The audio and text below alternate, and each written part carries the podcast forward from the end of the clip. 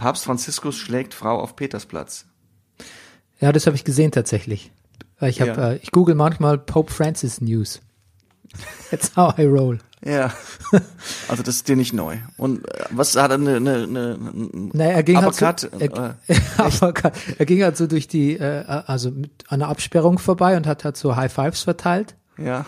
Wollte sich aber gerade abwenden von der Menge, weil er einfach woanders hin musste. Ach so. Und dann hat ihn eine sehr, offensichtlich sehr fromme und sehr enthusiasmierte asiatische äh, Gläubige an der Hand gezerrt nach dem Motto, hier nicht abbiegen, weil ich war noch nicht dran. Ja. Digga, ich, jetzt, jetzt, my time has come. Und also ich glaube, wenn du als Prominenter in Anführungszeichen reagierst du erstmal sehr empfindlich, wenn dich jemand irgendwo hinzieht, weil es ist, bedeutet meistens nichts Gutes. Und im Reflex hat er wirklich sehr unwirsch der Frau auf die Hand gehauen, dass sie loslässt. Okay, auf die Hand. Es macht, es gibt kein gutes Bild ab Nein. als Papst. Ja. Als als wer? Als Robbie Williams ging's. Absolut. Wer, wer voll, also Robbie Williams wird man sagen, Mensch, der ist aber gut drauf heute. Ja. Er hat ihre Hand berührt. Und jetzt Brennerpass. Popkultur Podcast? Das ist der Brennerpass, hier hast du richtig Spaß. Das, das ist der Brennerpass, hier hast du richtig Spaß. Das ist der Brennerpass, das ist der Brennerpass, das ist der Brennerpass. Das, das, ist der Brennerpass, hier hast du richtig Spaß. Das, das, das, das, das ist der Brennerpass, hier hast du richtig Spaß. Das ist der Brennerpass, das ist der das ist der.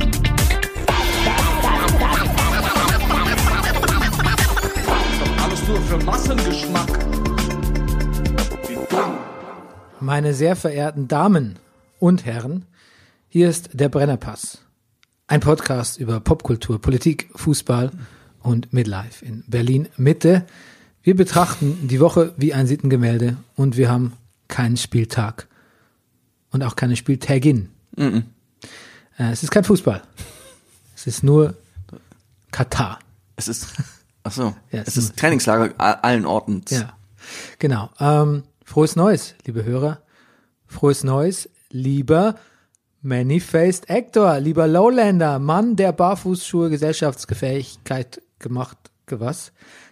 Du weißt, was ich meine? Der laut Sekundärliteratur lustigste Mann im Internet, der Komiker von der zerkratzten Gestalt, The Breaker of Downs, der Mann mit der reizlosen Kimme, Superman of Superfood, der Hauskatzendompteur und Carsharing-Connoisseur, du Mobilist und du Militarist, du Pornfree Pesketarier, du Mann ohne Pflichtspieltore, oh galanter, extravaganter, sehr bekannter Rüdiger Rudolf, ich grüße dich.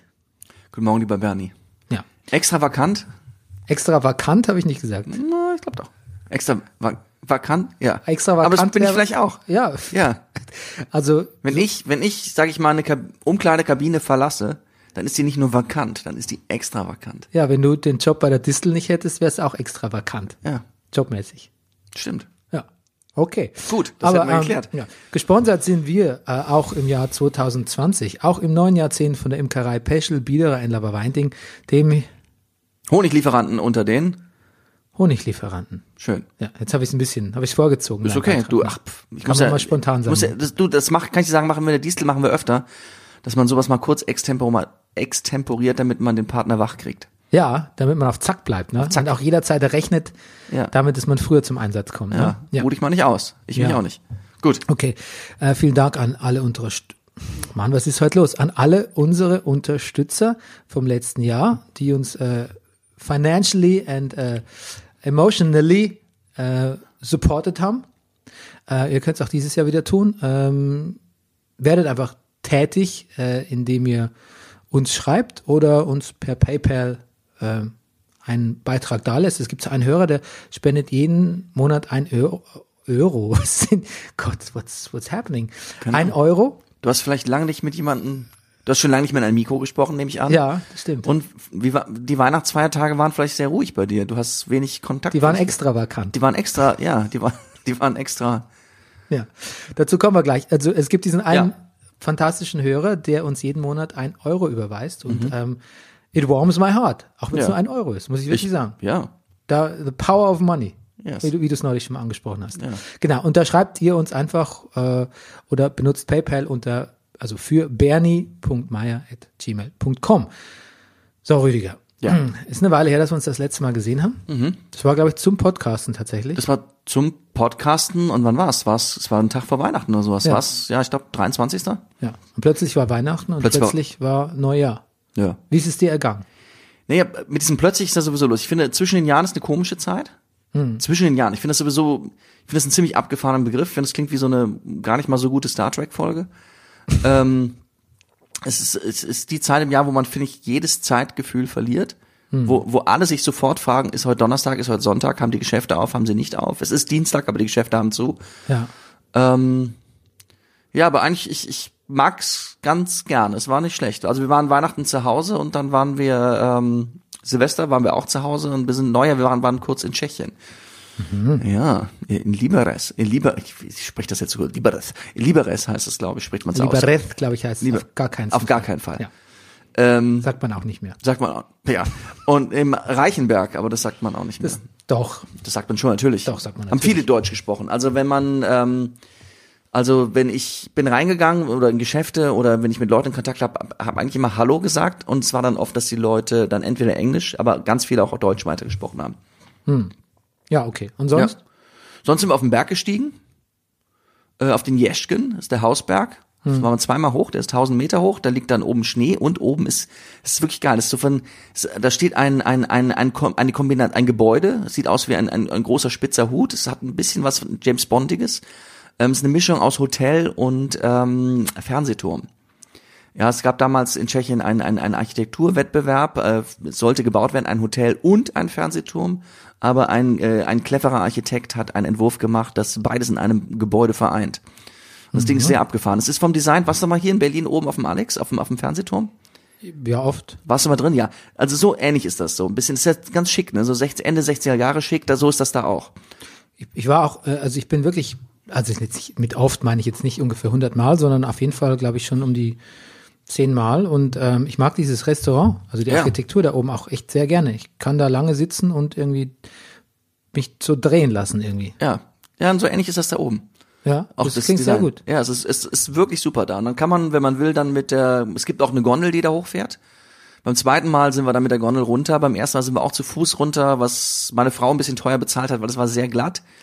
Und äh, man ist, sie ist dann so in Tippelschritten diesen Berg runter und ähm, das hat doch für einen, das ist so eine sehr ungewohnte Ich Belastung. dachte, du meinst teuer bezahlt, so wie Hüfte gebrochen, so wie Junior Soprano gerade. Nein, das nicht. Okay. Aber äh, sie hat auch Schmerzen. Okay. Und ähm, wie seid ihr darauf gekommen, genau da hinzufahren? letztendlich wirklich sogar tatsächlich durch diesen Berg. Ich wollte, wollte weg, äh, zwei, drei Tage, mh, hat mir überlegt, Dänemark oder sowas, aber es war alles zu teuer, es sollte nicht zu weit sein und nicht so teuer sein. Und ich sage dir, da landet man ziemlich schnell in Tschechien. Dann habe ich einfach Tschechien und Wandern und Berg und sowas, weil ich auch ein bisschen Natur haben Noch wollte. schneller landet, landet man eigentlich immer in Polen. Das stimmt, man fährt auch durch. Das stimmt, das das, stimmt. das stimmt. Aber ich glaube, polnischen Hörer. Berge sind dann vielleicht weiter weg. Man fährt auch Ja, Berge, ja, durch Polen dann durch lange Strecken, je nachdem, wie man fährt. Aber man ist auch kurz in Polen. Ja, wenn man ganz verkehrt fährt, fährt man auch Ganz- du. durch Dänemark. Ja, das stimmt. Je nachdem, wie man fährt. Aber auch da, keine Berge. Okay. Ähm, ja, schön. Ja, Klingt doch gut. war, war sehr schön. Ähm, und was hast du dir für äh, Jahrzehntsvorsätze genommen? Vor, oh, Neujahrzehnsvorsätze. Neujahrzehnt. Hm, warte mal, da, da muss ich jetzt einen Moment, ich trinke mal einen Schluck Tee, da muss ich drüber nachdenken. Eigentlich, ja, offensichtlich habe ich mir nichts vorgenommen. Naja, also dann ist Ich habe ja nichts gut. formuliert. Bist ja im Rein mit dir dann, Bin ich ja. hoffentlich. Und du? Ich? Ja. ja, wer wäre denn sonst? Bernie Meyer. Ja. Nee, also ich, ähm, ich habe, ich nehme mir täglich äh, Dinge vor. Also speziell nehme ich mir immer wieder vor, ähm, mich nicht so wichtig zu nehmen und äh, hinterfrage auch quasi wöchentlich den, den Sinn dieses Podcasts. Jetzt nicht wegen dir, nicht der Konstellation, aber einfach so, warum, was so wichtig dran ist, dass ich der Welt meine Meinung über ähm, Fußball und Serien irgendwie mitteile. Ja. Ich lese zum Beispiel manchmal, ich habe gestern mir äh, Skyfall mal wieder angeschaut, also den, den vorletzten Bond, Ja, ja. Lustig, warum? Ja?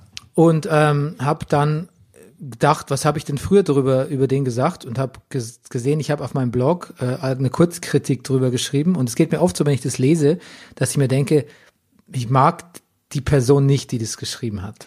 Du, mir geht's immer so, wenn ich Tagebuch schreibe. Meine, meine Kinder haben mir zu Weihnachten ein sehr schönes Notizbuch geschenkt und ich habe mal wieder, mein Leben ist eigentlich eine Ansammlung von Notizbüchern. Ich weiß immer nicht, welches ich weiterschreiben soll. Ja. Ich weiß nicht, welche Richtung ich mir geben soll manchmal. Das, das sehe ich an diesen vielen Notizbüchern. Und dann, ich mag, ich habe explizit reingeschrieben, ich mag mein Notizbuch, mein Tagebuch ich nicht. Okay, Ja. und das, das kennst du auch, ja. Ja, das, das mit dem Tagebuch, ich, das, das kenne ich schon, das kenne ich auf jeden Fall. Ja. Also wenn ich meine alten Tagebücher, die- ich habe irgendwie drei, vier Jahre Tagebücher geschrieben oder Ja. nein, wahrscheinlich was länger, so von 18 bis 25 oder so, Mhm. also nicht drei, vier. Äh, wenn ich das lese, damals ging es mir schon so. Mhm. Wenn ich es ein paar Monate später gelesen habe, habe ich schon gedacht, boah, es ist daneben, es ist weinerlich und egozentrisch. Ja. Darum geht es auch um so ein bisschen um meinem, meinem Buch, Der gemachte Mann. Es ist Genau, ich wollte gerade sagen. tatsächlich auch ein bisschen auf meinem ja einen Tagebuch, guten, also, auf meine Tagebuchaufzeichnung und darin kommen auch Stellen aus meinem echten Tagebuch vor. ja. Ähm, und da, aber wenn ich quasi über einen Film schreibe oder so, dann ist das ja noch mal, da ist Dann ja noch mal eine Ebene, da ist eine Ebene dazwischen. Genau. Das bin ja dann nicht ich, sondern, also es bin natürlich ich, aber es ist nicht, beschreibe ich nicht meine eigenen Befindlichkeiten, sondern quasi, aber hin, dadurch hindurch kann ich trotzdem meine eigenen Befindlichkeiten Schnuppern. sehen, erschnuppern und irgendwie spüren, was ich da für ein Mensch bin und bin meistens nicht einverstanden. Aber ich finde, das ist extrem wichtig, weil erstens mal, wenn man sagt, ich bin, ich mag mein Tagebuch ich nicht, das ist schon mal eine Differenzierung, die eigentlich unnötig ist und auch falsch, weil dein Tagebuch ich ist, da bist du, da gibt's keinen Unterschied. Ja, ja, es ist ein Ich, es ist ein Notizbuch. Na Ja, es ist kein, nein, es ist nicht ein Ich, es ist dein Ich. Okay. Also es gibt Ja, Aspekte aber weißt du, was deinem Ich, die sind, die das ist jetzt mein Schauspieler ich, das jetzt redet. Ist so, ich kann ja verschiedene Rollen annehmen. Das ist aber auch irgendwie eine Rolle, finde ich, das Tagebuch ich. So meine ich das. ja, ich weiß nicht, da glaube ich über, weiß nicht, dann machst du, also wieso spielst du eine Rolle für dein Tagebuch? Ja, genau, das frage ich mich ja. Deshalb mag ich es ja nicht. Ja, aber spielst du wirklich eine Rolle? Naja, ich, ich gefalle mir zumindest, es, es hat, es hat was Narzisstisches. Es hat zumindestens was von, oh, ich nehme jetzt den Bleistift in die Hand und schreibe in mein Tagebuch. Ja, aber ich glaube, das muss man als Teil von sich akzeptieren, auch wenn es einen so ein bisschen anwidert. Ich glaube, Mhm. ich glaube, das sind die verschiedenen Facetten, die man halt hat. Und ich glaube, das, ähm, das vielen Leuten wird es nicht schaden, ein Tagebuch zu führen und dann zu sehen, wie doof sie sind. Naja, zumindestens Also wie eitel sie sind, sagen wir es mal so. Genau. Zumindestens hilft es mir, also diese Bewusstwerdung ist ja vielleicht schon, schon ein wichtiger Schritt, diese Eitelkeit zu überwinden, weil ich dann, ich finde dann plötzlich einen anderen Ton in meinem Tagebuch. Ich merke, ich schreibe hier über Dinge, über die ich jetzt eigentlich, die sind mir gar nicht so wichtig. Ich merke aber auch immer, wenn ich, eigentlich führe ich Tagebuch lieber digital, weil ich das Gefühl habe, da kommt keiner so schnell ran. Meine Tagebücher, wenn die so rumliegen, da traue ich dem Rest der Familie nicht. Ja gut, das mag berechtigt sein. Ja. Ähm, aber ja, das, wie gesagt, das wäre so mein, mein Vorsatz, weniger, pass auf, mein Vorsatz ist weniger im Geiste Tagebuch zu führen. Ah. Mich weniger um mich, um mich zu drehen. Und mich noch mehr mit ähm, anderen zu beschäftigen. Ja. Oder mich auf eine Weise mit mir selbst zu beschäftigen, die ähm, eher was mit ähm, Gesundheit und Balance zu tun hat, äh, aber nicht mit, ähm, mit Optimierung. Ja, genau. So nehme ich mir das vor. Ansonsten, ähm, ja, gehen wir jetzt mal ins äh, to the nitty gritty. Ja. Ja, da haben wir zum Beispiel äh, gleich mal. Ich habe mich dann nicht gefragt, was du über Weihnachten gemacht hast. Ja, ähm, Das fällt mir gerade auf, dass ich das tun weil, sollte. weil, weil wir jetzt gesagt haben, so mit sich beschäftigen. So. ja. Ich, du, es gibt aber nichts zu erzählen. Ich hätte schon, ich werde schon rausposaunt. So, so, so bescheiden bin ich dann noch nicht geworden. Mhm. Aber ich habe nichts gemacht. Ich habe äh, abwechselnd extrem, sag mal noch faulenzen. Das glaube ich okay, ja. Ja. Ich hab, war extrem viel gefaulenzt und Mhm. auf der Couch rumgehangen. Mit meinem Sohn auch Zeit verbracht. Ähm, habe aber auch Sport gemacht. Aber das Haus sehr wenig verlassen. Mhm. Und wir haben so, ähm, wir haben viel Herr der Ringe geguckt. Okay. Ich habe einen sehr lustigen Tweet gelesen, um das noch kurz von wegen des Haus wenig verlassen. Auf, äh, ich habe jetzt leider nicht aufgeschrieben von wem, aber der Höhepunkt eines jedes Weihnachtsfestes Stoßlüften. Ja, das, mir gefällt mir auch. Ja, das habe ich auch viel gemacht. Ja. Das muss man aber auch, wenn man viel Muss auf man der machen. Couch, Ja. Couch liegt. Ja, äh, Social Media war ich eigentlich auch so gut wie gar nicht. Habe ich gesehen, ja. Ja, also, aber das wird auch so bleiben. Mhm. Das ist aber kein Impliz, also das ist ein, quasi eher so ein inhärenter Vorsatz, den ich schon lange habe, der mir jetzt irgendwie einfacher fällt, umzusetzen, aber nicht durchs neue Jahr oder so, sondern einfach so, weil es mich halt auch irgendwie, weiß nicht, ich glaube, wenn man so ähm, Zeit für sich, Qualitätszeit für sich und seine Familie sucht, dann ist man oft auch schlecht beraten, auf Twitter zu gehen. So einfach ist es. Absolut. Okay, ähm, aber was ich, ich habe, ich trotzdem war ich mit Social Media beschäftigt, Ja. ähm, weil ich habe jetzt viel über die App TikTok gelesen. über die Feiertage. Stimmt, Mensch, das hast du mir aufgeschrieben. Da wollte ich mich eigentlich noch ein bisschen schlauer machen. Aber natürlich, jedes Mal, wenn ich jemanden frag, dann heißt alle, pff, boah, das kenne ich schon seit zwei Jahren. Alter. Genau. Also alter wörtlich gemeint in dem Fall. Ähm, ja, auch Kinder gefragt. Ähm, ja, die kennt's alle. Ich kann's nicht. Äh, Weißt du, was es ist? So ein bisschen. Ich, Es ist eine Social Media App, ich sag's dir, weil Ja. du musst nicht raten lassen, ja gemeint. Social Media App, wo du quasi ähm, deine eigenen Kurzbeiträge mit Musik unterlegen kannst.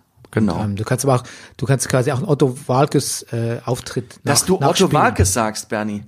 Dass du Otto Walkes sagst. Ja, warum? Ja, wir haben stundenlang Otto Walkes im Auto gehört. Nicht stundenlang, so kam es mir vor. Aber wir haben mal wieder die Spotify Otto Walkes Liste abgespielt äh, auf der Rückfahrt, auf der letzten halben Stunde. Ja, aber das wäre was, wär immer- was für dich bei TikTok, Otto Ja. Walkes Sketche nachsprechen. Oder Ach. nachstellen auch. Ja. Ich habe ein paar sehr lustige, also ich habe keinen Account angelegt, Mhm. aber du kannst auch ohne Account hier so Videos durchscrollen von Leuten. Und es gibt viele Leute, die es so natürlich so narzisstisch auch nutzen Mhm. und so ein bisschen auf die im Influencer-Flair.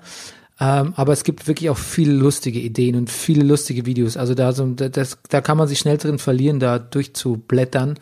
Ähm, Im Prinzip steht's aber auch so ein bisschen unter, ähm, unter Verdacht, weil halt sehr viel Daten freigelegt werden und auf der einen Seite, ähm, auf der Genau, das anderen habe ich gedacht, dass du jetzt darauf kommst, ja. auf der anderen Seite aber natürlich auch wieder halt, ja, wie es halt äh, bei Instagram auch der Fall ist, oft auch so Schönheitsideale und Images transportiert werden, die halt äh, die Leute auch unter Druck setzen oder die jungen Leuten. Aber das ist ja ein generelles Problem mit Social Media. Also ich hatte ein paar sehr lustige Sachen gesehen. Okay. Ich muss mal meine Tochter fragen, ob sie das eigentlich benutzt. Ich glaube eigentlich nicht, aber ich frage sie mal. Ja, aber man ist überrascht, weil man denkt immer, die Leute kennen Sachen nicht. Und dann fragst du deine Kinder. Zum Beispiel war ich im Kino gesessen äh, mit meinem Sohn und da kam eine Werbung von, was, Mediamarkt, ich weiß es nicht. Und plötzlich sagt er, da ist doch Bibi. Von Bibis Beauty Palace, ne? Und ich dachte, und ich hatte mir ein paar Tage vorher noch zur Belustigung mit der Betriebspsychologin äh, Bibi verkündet, Schwangerschaft, Hochzeit etc. Videos angeguckt mit ihrem Freund. Sehr lustig, muss wirklich Mama sehr.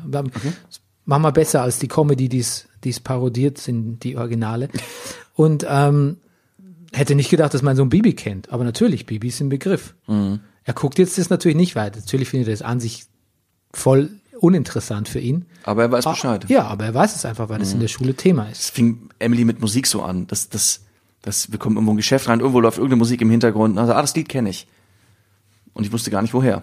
Aber ja, klar, sie kennt's. Auch sie. Klar, Ja. klar, so, so ist es, so ist es auch. Also wie Ist gesagt, und wenn du dann auch Kinder mal separat nach Dingen fragst, also einzeln speziell nach Dingen fragst, dann kennen die das meistens. Mhm. Und du kennst es nur nicht. Du einfach ein, ein alter, alter ignoranter Sack bist. Und das Ja, Interessante ist, du bist es wider Willen, weil eigentlich nee, schreiben wir uns ja beide so ganz großkotzig auf die Fahne, dass wir schon dranbleiben und wissen, was gespielt wird und so. Ja. Aber wir sind, wir schaffen es doch nicht. Wir, unsere Interests sind schon zu special und zu alt, dass wir so Ja, und auch die Angebote, die wir wahrscheinlich kriegen auf unseren Kanälen. auf dem Laufenden bleiben, ja. Mhm. Genau, was wir aber mitbekommen haben auf unseren Kanälen ist, ähm, was macht eigentlich, Entschuldigung, was einmal eigentlich, Jan Fleischhauer schreibt, seit er nicht mehr für den Spiegel schreibt, hört man seine ganzen interessanten Takes nicht mehr, ne? Das, ach ja, stimmt, ja. Ist er nicht beim Fokus oder so? Was schreibt eigentlich Jan Fleischhauer zu, über Trumps, Trumps händeringende Versuche, einen Krieg, einen Krieg vom Zaun zu brechen? Tja.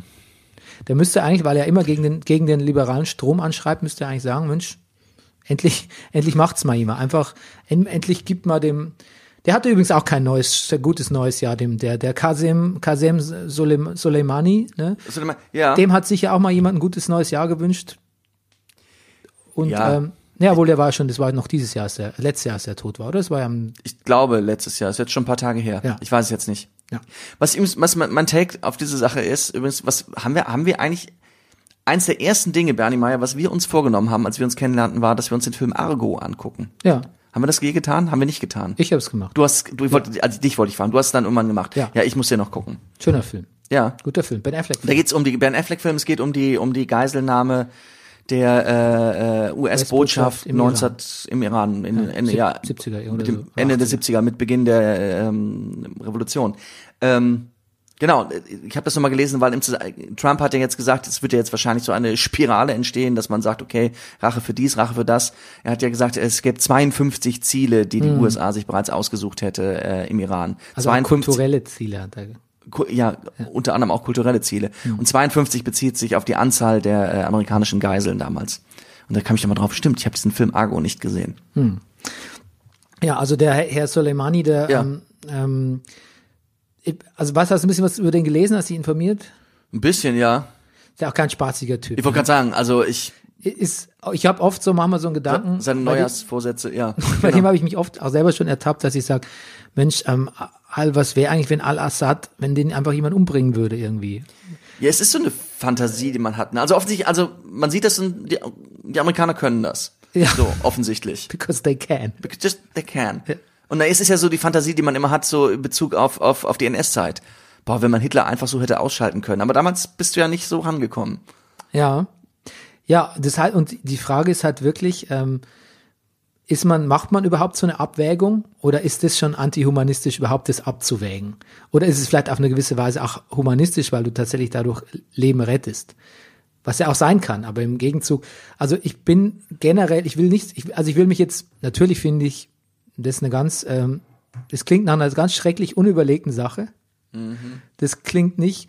Mike Pompeo hat gesagt, äh, Außenminister hat gesagt, wir setzen auf Deeskalation. No shit. So klingt jetzt nicht. Und ich bin auch wirklich schockiert, erschrocken und ich habe ja immer schon Angst vor Krieg und ähm, die, ich habe es auch jetzt, ähm, weil beziehungsweise von Anschläge etc. Ähm, aber ich kann mich nicht ganz davon freisprechen, dass ich solche Überlegungen nicht auch habe, dass man so wirklich äh, so be bedrohliche Militaristen wie dich, nein, Scherz, ähm, einfach vielleicht auch ausschaltet irgendwie. Den, der Gedanke kam mir schon mal, obwohl es natürlich nichts ist, was sich mit, mit meinem Denken eigentlich vereinbaren lässt, aber ich wollte nur sagen, ich kann mich da nicht so heiliger als, ähm, als der Rest darstellen. Na gut, wir, kann, du, wir können ja jetzt in Realtime beobachten, ob das was bringt. Die Lage im Irak ist auf jeden Fall, liest man, und jetzt kommt eins meiner absoluten Lieblingswörter, volatil Ei, oh. derzeit. I love me some volatile shit.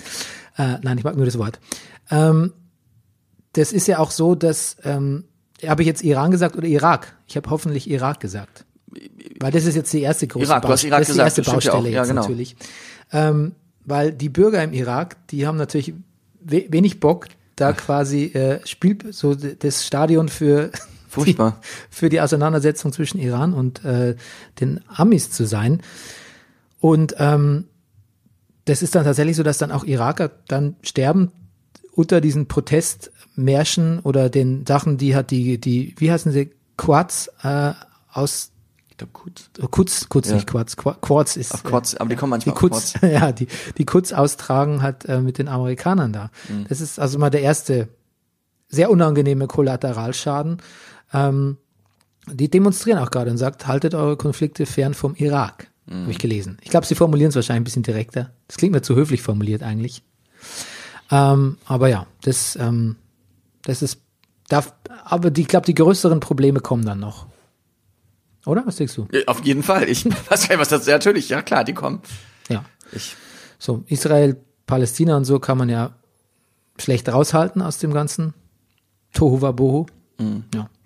Ja, wir, also wir sind gespannt mit einer sehr negativen Konnotation. ja, ich glaube, To war wo, sagt man auch nicht mehr. Doch, ich glaube, sagt man schon Ja? noch. Ja, doch. Ich habe mich neu, neulich informiert, was man, also nicht informiert, aber ich habe mal so rumgefragt, was man noch sagt. Tohu Wabohu, äh, Nippes. Ja. Also Hör der, ich habe mal Nippes gewohnt. Stimmt. Nee, Tohu Wabohu glaub, ist, glaube ich, noch gängig. Ja? Glaube ich ernsthaft jetzt. Aber die Hörer können mir gern widersprechen. Gut.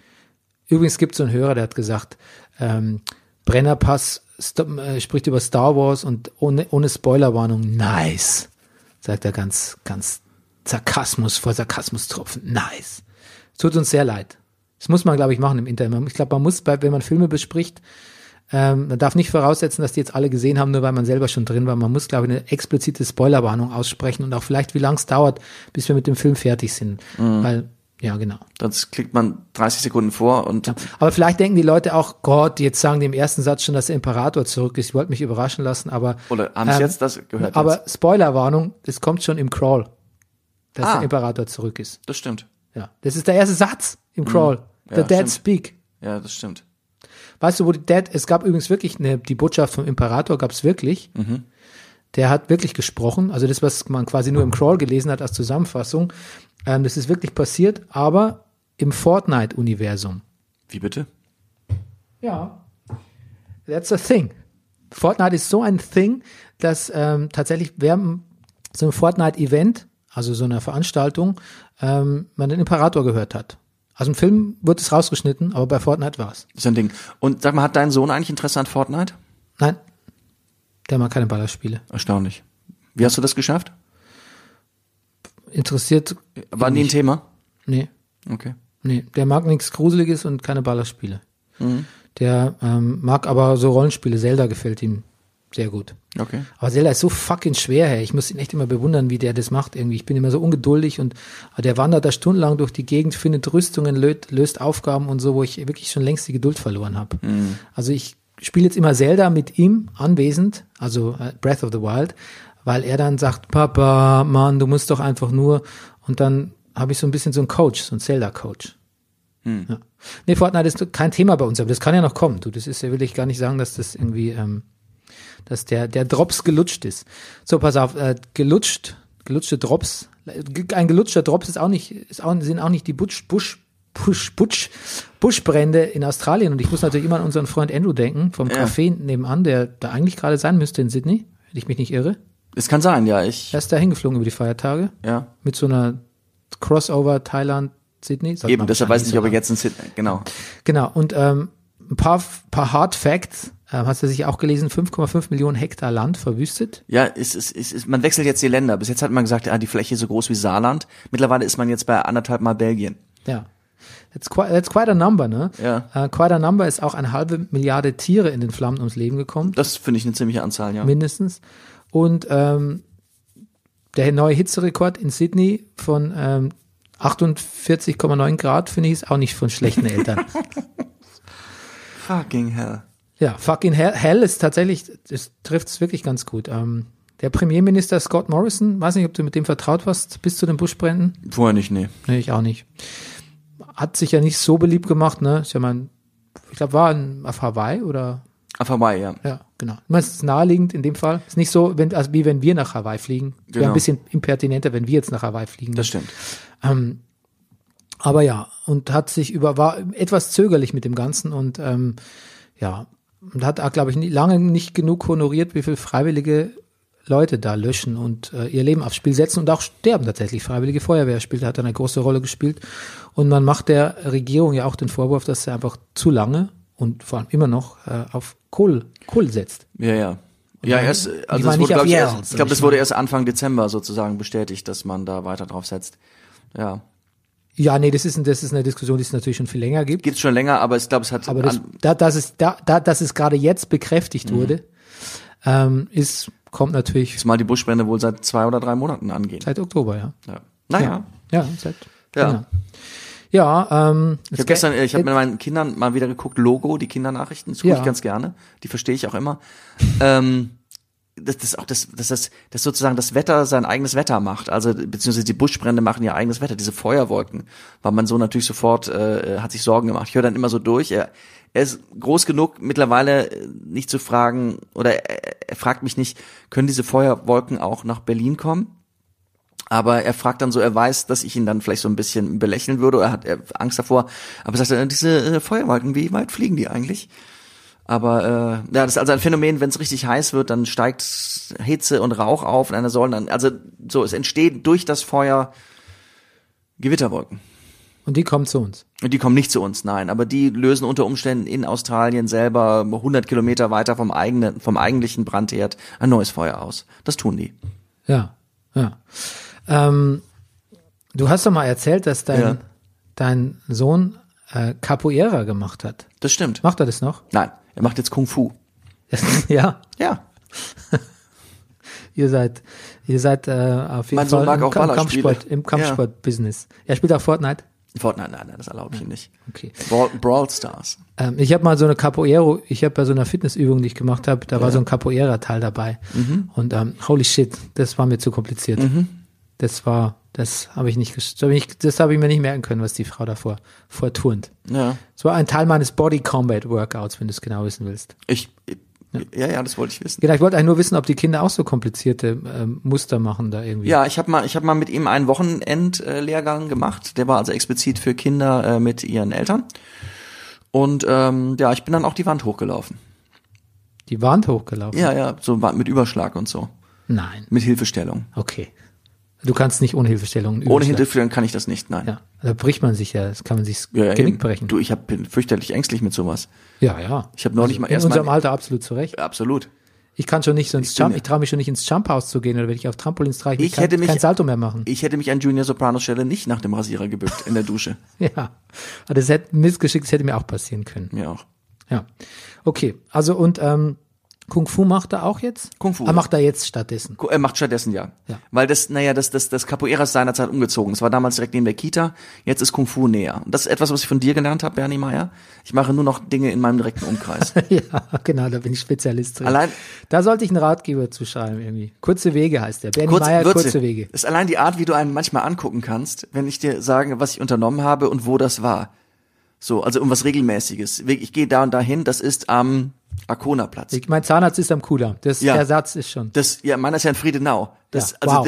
ja, Just wow. ja, ja, eben. Ja, du, aber die Betriebspsychologin zum Beispiel, die, äh, wenn die, die macht, wie die kreuz und quer durch die Straße, äh, durch die Stadt fährt und dann sagt, okay, und dann komme ich, dann komme ich später noch zu dir. Und dann sage ich so, aber du bist doch gerade in Kreuzberg gewesen und dann bist du bist du dahin gefahren Mhm. und von, also quasi das andere Ende der Stadt. Und da kommt es jetzt wieder zurück zu mir. Man, it's, it's all fine and dandy, aber ich würde es nicht machen an deiner Stelle irgendwie. Ja.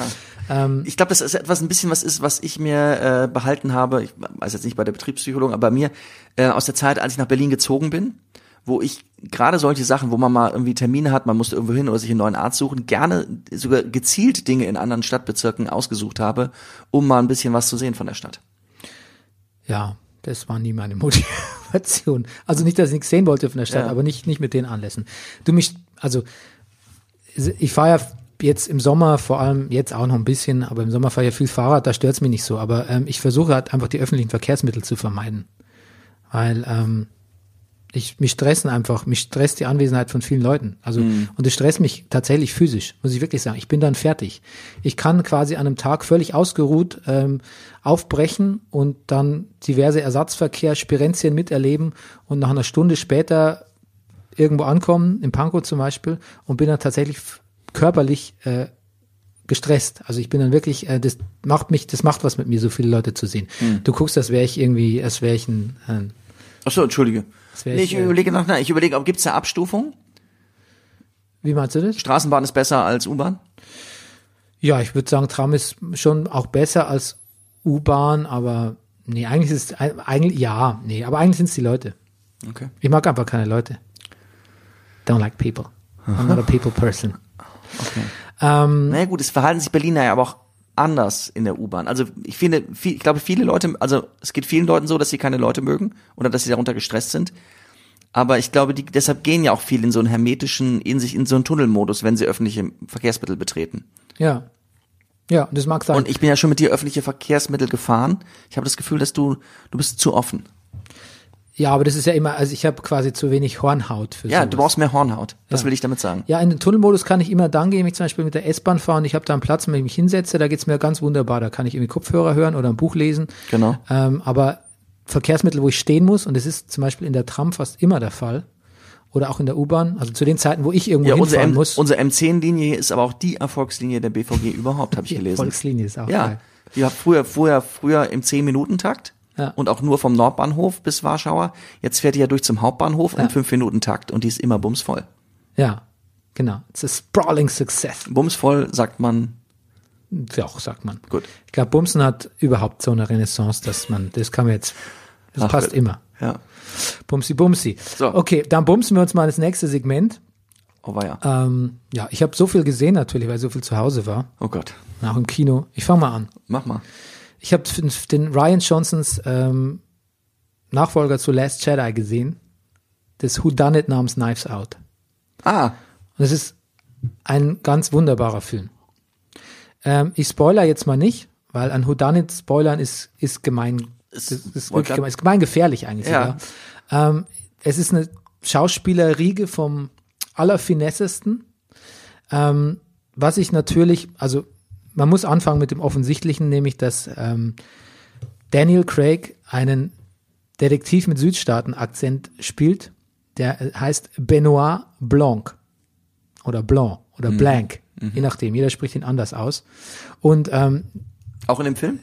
Ja. Ah, ja. Und ich habe mir sagen lassen, dass der Akzent, den er spricht, den es klingt, die gibt's nicht wirklich. Also Leute, ich habe von Leuten aus den Südstaaten gesagt, das ist ein Fantasieakzent. Littlefinger. So, so, ja, ja, genau. So, so, so, so spricht man eigentlich nicht wirklich. Aber es ist trotz, aber er, ma- er zieht es ganz unglaublich durch und mit einer großen Lust an diesem Akzent, einen großen Spaß. Das kann an ich auch verstehen. Akzent. Und einen großen Spaß auch an, an dieser Figur, die tatsächlich so ein, so ein all-knowing ähm, Privatdetektiv ist, aber auch so was, was linkisches Clouseau-artiges hat, Mhm. ohne die Miss, ohne die, den Slapstick, aber so von der Einstellung. Und das ist, das ist fantastisch. Die Show wird ihm gestohlen, ein bisschen schauspielerisch, aber mit vollkommener Absicht von Anna oder Anna de Armas, ähm, die quasi unsere Point of View äh, Darstellungen für den Film, die quasi diesen Fall aus unserer Sicht, also aus der Sicht des Zuschauers äh, erlebt. Die spielt Marta Cabrera, ähm, das Hausmädchen von dem in dem Film verstorbenen äh, ähm, Krimi-Autor. Und ähm, ja, wer ist sonst noch dabei? Ähm, Christopher Plummer als äh, eben gleich am Anfang versterbender Krimi-Autor. Chris Evans, also unser Captain America, der auch wahnsinnig viel Spaß in dieser Captain Rolle hat. Holding. K- Captain Rupe Holding, genau. You, you remember.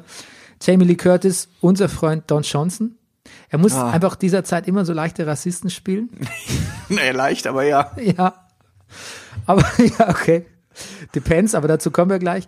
Ähm, aber auch ganz wunderbar. Und das, was an dem Film ganz besonders ist, also auch diesem, man kann diesem Ensemble einfach stundenlang zu, man könnte auch diesen Oceans 11, Oceans 12 Leuten einfach nur zwei, vier Stunden beim Spielen zuschauen, Ja.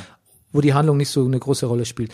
Und Ja, es ging mir noch über einen anderen Film, so, über den wir vielleicht auch noch gleich reden, bei Two Popes. Aber ja. Ja, und genau, aber bei, bei Knives Out ist es tatsächlich so, dass Ryan Johnson erstmal ein großer Liebhaber von so Whodunit-Filmen ist und auch gesagt, wirklich zugibt, auch im Interview mit ihm gehört, dass er sich so an Ag- Agatha Christie-Filmen und, und Büchern orientiert hat. Und dass er aber auch sein Genre sehr ernst nimmt. Bei allem Spaß, bei aller Ironie, bei allen wirklich Lust an der Performance dieser Schauspieler. Ach, ich habe natürlich vergessen, meinen absoluten, einen meiner absoluten Lieblingsschauspieler, ähm, Keith, äh, Lakeith Stanfield, der spielt einen Detective.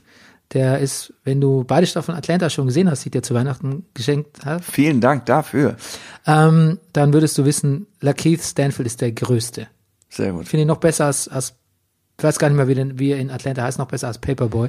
Aber ist Auf das jeden Fall, einer von denen, die wir in Joker gesehen haben, kurz, als, als, als Typ da, ähm, im Archiv verwaltender Schauspieler? Nee, Nee. nee, das war Paperboy. Ah. Gut. Ähm, genau. Und aber was ich sagen wollte, ist, äh, dass eben Ryan Johnson sein Sujet oder sein Film, sein Genre sehr, sehr ernst nimmt. Also bei allem Spaß und Ironie, den er dran hat, ist ihm wirklich die Konstruktion von so einer Geschichte mit guten Plot-Twists und glaubwürdigen Motiven und Alibis und so sehr, sehr wichtig. Und es äh, marschiert eine haarscharfe Linie zwischen Parodie und ernsthaften Krimi, aber das macht so toll. Ähm, also ich habe ich habe ganz wo ich mag's nicht das Wohlfühlfilm, das klingt so blöd, aber aber so ist es. Ich habe mich im Kino wirklich sehr wohl gefühlt und dazu kommt, dass ich mir ja was überlegen musste, weil unser Lieblings äh, aus, äh, englischsprachiges Kino hat ja zugemacht. voll. Jetzt musste ich anfangen zu improvisieren. Furchtbar. Rüdiger, und wo musste ich hin? Ich musste jetzt einfach eine halbe Stunde länger mit dem Fahrrad fahren und bin am Kudamm gefahren. Ja. Ins Delphi Lux. Das ist aber auch ein sehr schönes Kino. Ein wunderschönes Kino, ich war noch nie da und ich habe großen Bock, ähm, mit dir da hinzugehen Na, für den einen oder anderen Film. Dann machen wir das. Sehr gut. Also das, äh, den will ich auch unbedingt sehen. Ich hoffe, er läuft noch ein bisschen. Ja, jetzt gerade erst Du, angelaufen. also ich ohnehin, also als, als wir unsere Listen gemacht haben für 19 Filme, die man gesehen hat, boah, Filme wirklich zu wenige gesehen. Ja. Also ich will mehr Filme gucken. So, dann habe ich aber auch noch andere ähm, Sachen gesehen. Also zum vorneweg Mandalorian. Ne? Da kam war das Finale jetzt. Ah, Und ähm, das Finale war von Taika Waititi, der ähm, Regisseur von Thor Ragnarök oder auch Erfinder von Fünfzimmer Küche Sarg ähm, und von Jojo Rabbit, der Regisseur, Ja. hat Regie geführt, spielt auch einen Druiden. Ähm, das würde ich mir auch nicht nehmen lassen. Und überhaupt die ganze Staffel jetzt im Gesamten gesehen war, ja, es wäre blöd zu sagen, es ist der bessere Film als Rise of Skywalker, weil der ist, das kann, das ist no match. Ja. Das war das Star Wars, das ich haben will, das ich kenne aus meiner Kindheit und was, was jemand beim Sohn gefällt, der hat es geschaut, auch mit englischen, äh, auch auf Englisch.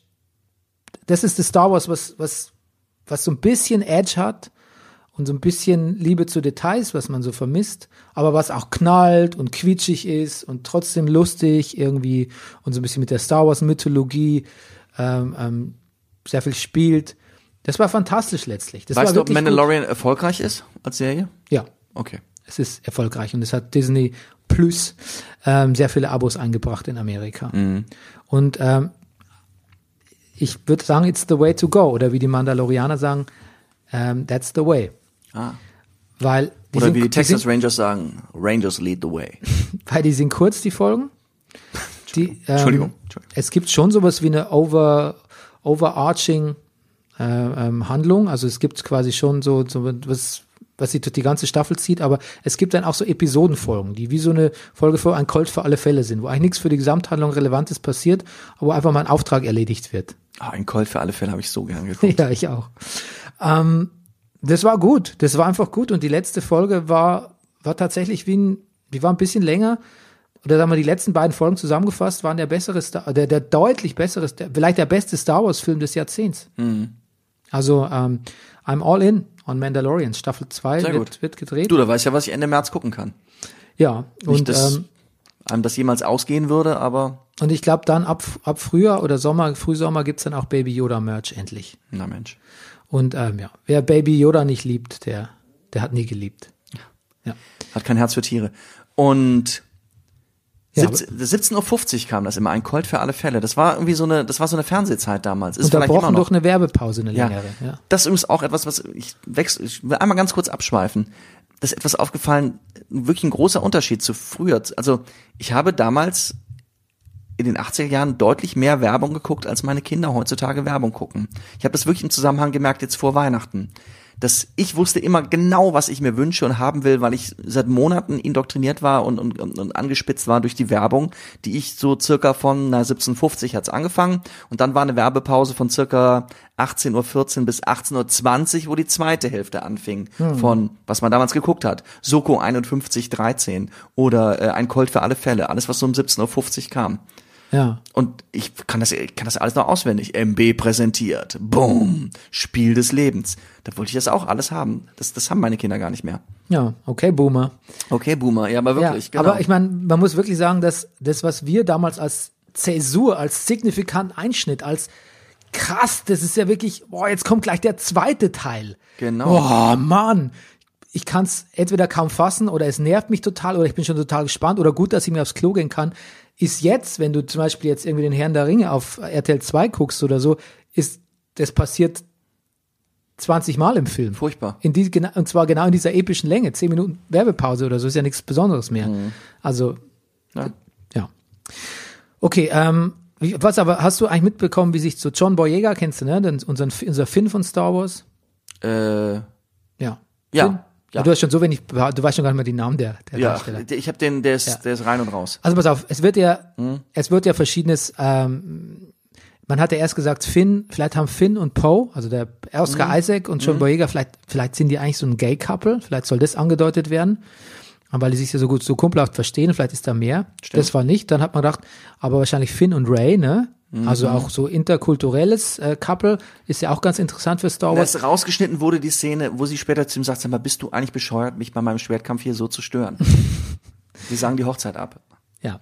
Aber natürlich küsst sie dann trotzdem den White Bad Dude, Adam Driver. Äh, und John Boyega geht leer aus. Und da gab es natürlich auch viele Fans, die sich darüber aufgeregt haben, weil man regt sich ja heutzutage über alles auf. Aber ja, vielleicht ist es ja auch nicht ganz unberechtigt. Ähm, es hätte, ähm, und vor allem es gibt ja immer so diesen, es gibt ja diesen Hinweis im Film, wo ähm, Spoiler, wo äh, Boyega sagt oder Finn sagt, du, es gibt da was, was ich dir noch sagen wollte. Und Er sagt es dir dann aber nicht.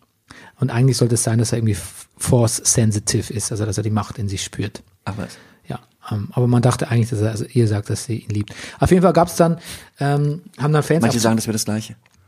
manche äh, dann Fans haben auf Twitter gesagt, ähm, ja Mensch, das ist doch ein Witz, dass du das jetzt irgendwie nicht, dass du Ray nicht gekriegt hast und so. Und dann sagt John Boyega so, ja, es ist nicht wichtig, wie es im Film schaut, sondern wie er letztlich das Rohr verlegt. What? Ja, who lays the pipe? What? Und dann haben Leute geschrieben, sag mal, was bist du für ein, was bist du für ein schrecklicher Chauvinist? Und Boyega hat sich immer weiter reingesteigert mit so schrecklichen Emojis und GIFs und sonst irgendwie und hat hat sich wirklich ganz, ganz, ganz, ganz zum, zum Horst gemacht irgendwie in dieser Konversation.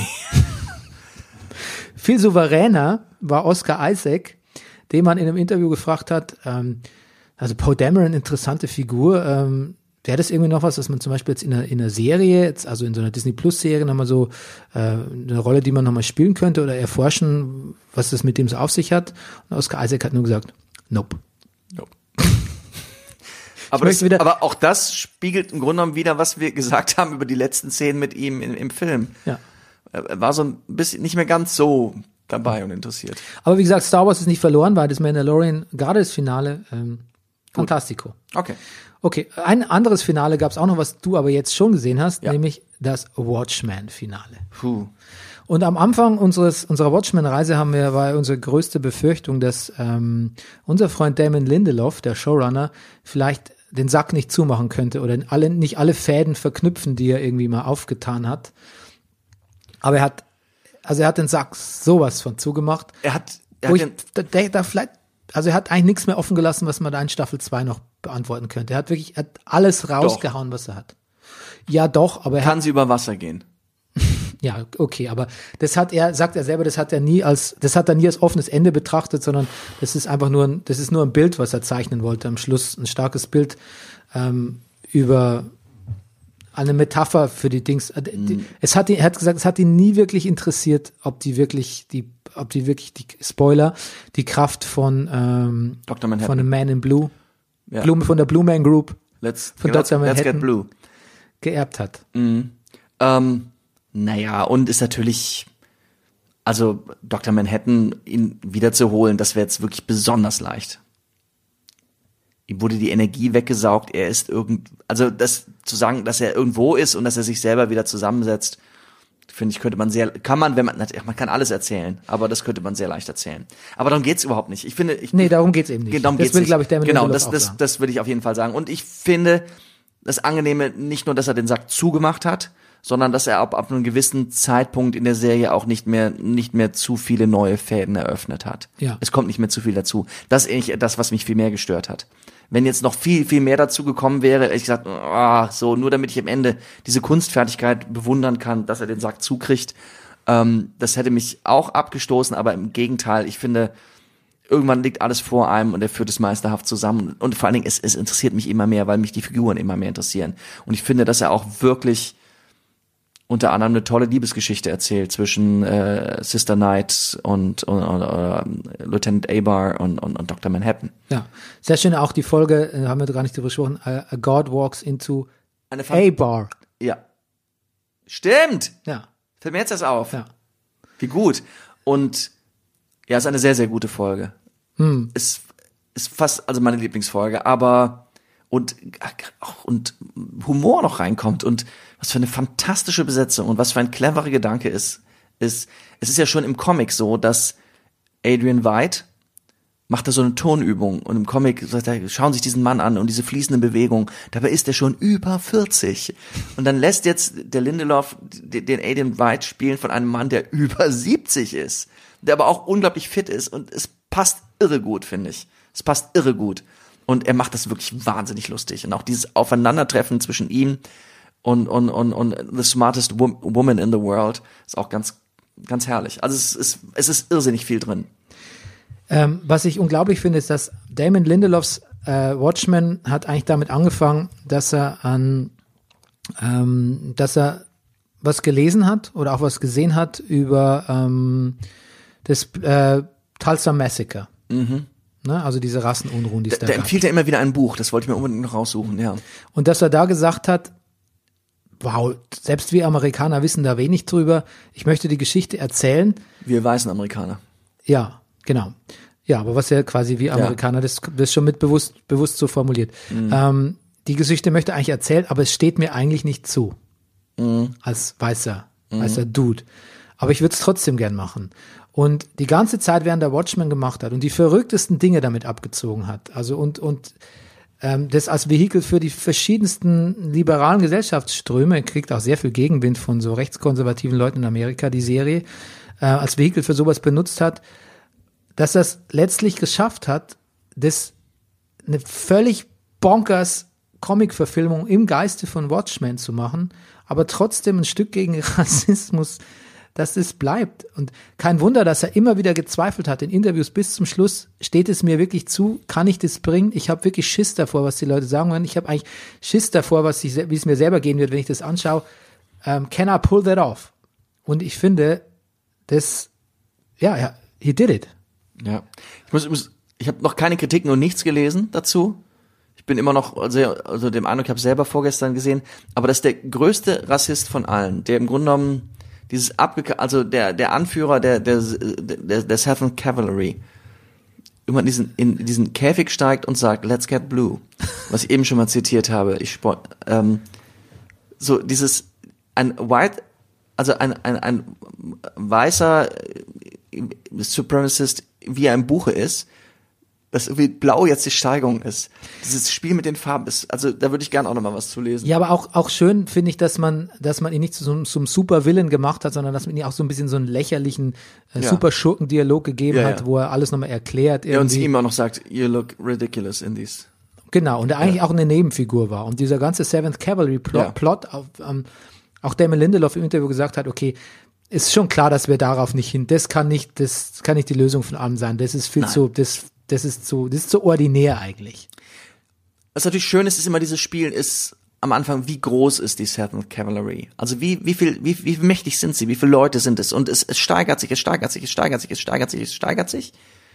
Und dann passiert halt das, was du sagst. Aber das ist, kann es ja nicht sein. Ja, es ist ja auch nicht die Seventh Cavalry, es ist ja eigentlich Cyclops, diese Organisation, die es Ja. schon seit den 20er Jahren gibt. Ne? Also es ist Genau. ja eine zutiefst verwurzelte, in Genau. der Gesellschaft verwurzelte rassistische Organisation. Ich wollte noch sagen, dass ähm, die Lady True Darstellerin Ja. Mhm. Hong, Hong Chao, der habe ich wahnsinnig gern zugeschaut. Die ist super. Die ist so eine Mischung aus ganz äh, liebenswert und unfassbar, ja, fies, muss man sagen.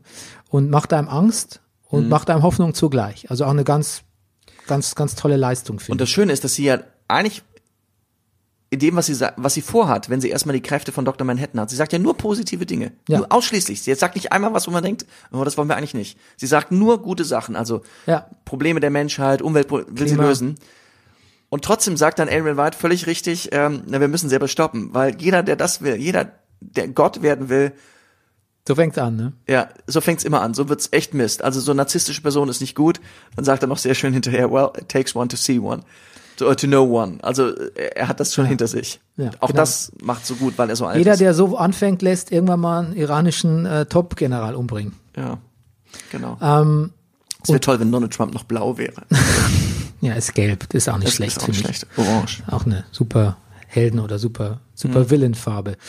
Ähm, Damon Lindelof hat, glaube ich, tatsächlich alles gegeben. Ich glaube, das ist so sein, das ist vollendetste, die vollendetste Serie, die er gemacht hat. Bei Left, äh, Leftovers, glaube ich, hat er zu viel dem Ungewissen überlassen. Bei Lost hat er, naja, also hat auch seine Schwächen, aber ja, Lost fand ich eigentlich gut. Ähm, war jetzt gut, dass er, dass J.J. Abrams nicht mitgemischt hat. Ja. Den möchte ich nie wiedersehen. Ähm, ich ich glaube, jetzt hat er viel verarbeitet und viel, auch viel gegen den Vorwurf unternommen. Lindelof ist eine Mystery Box und kriegt seinen, seinen Shit nicht together am Ende. Ähm, also Applaus. Und ich, er hat auch gesagt, er weiß echt nicht, ob er noch eine zweite Staffel machen kann. Er hat eigentlich alles gesagt. Ich finde ich gut. Ja. Ähm, Wenn es dabei, ich finde, er kann es wirklich dabei belassen. Ja, finde ich auch. Okay, ich habe weiter Serien geguckt. Ähm, Stephen Moffat, der ja bekannt ist durch die ähm, Sherlock Holmes Serie, weißt du, mit äh, Cumberbatch. Du weißt, was ich meine? Hast du gesehen? Ja. Ja. Mochtest du die? Ja, ich mochte die. Echt?